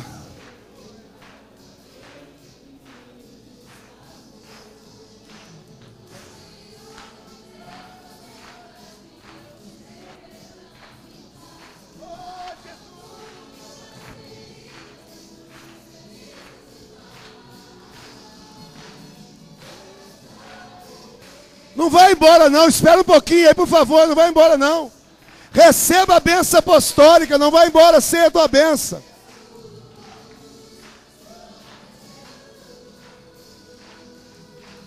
Glória a Deus. Faça assim com o seu dedo para cima. Todo mundo, todo mundo. Irmãos, eu vivo pela fé. Eu não imponho preço para pregar. Me abençoe, a igreja abençoa que eu venho. Eu vivo disso aqui, não sou assalariado para a igreja, fui dono imobiliária, dois anos eu sou larga tudo para fazer minha obra. Eu tenho DVDs aí fora, todos eles têm uma mensagem e o meu testemunho. Então são dois e um numa mídia, tá? Uma mensagem e o meu testemunho, tá bom? Custa 20 reais. Eu pego até um cheque para 30 dias, seu que eu troco na minha igreja. Só não pode ser cheque Jesus Cristo breve voltará. Amém? Está ali fora o meu material. Faça assim com seu dedo para cima. Eu vou contar um, dois, três, dedinho para cima, isso. O que, que, você vai fazer com esse dedo? Pela fé, nós vamos jogar lá para o trono de Deus. E vamos gritar três vezes assim quando eu falar já. Espere. Jesus, eu te amo. Jesus, eu te amo. Jesus, eu te amo. Amém? No já. Um, dois, três, já. Jesus, eu te amo. Jesus, eu te amo. Jesus, eu te amo. tudo que aconteceu aqui, a glória de Deus, a honra de Deus, que Ele cresça, eu diminua, que Ele apareça, eu desapareça, porque só Jesus salva, só Jesus liberta, só Jesus cura. Eu agradeço a oportunidade em nome de Jesus.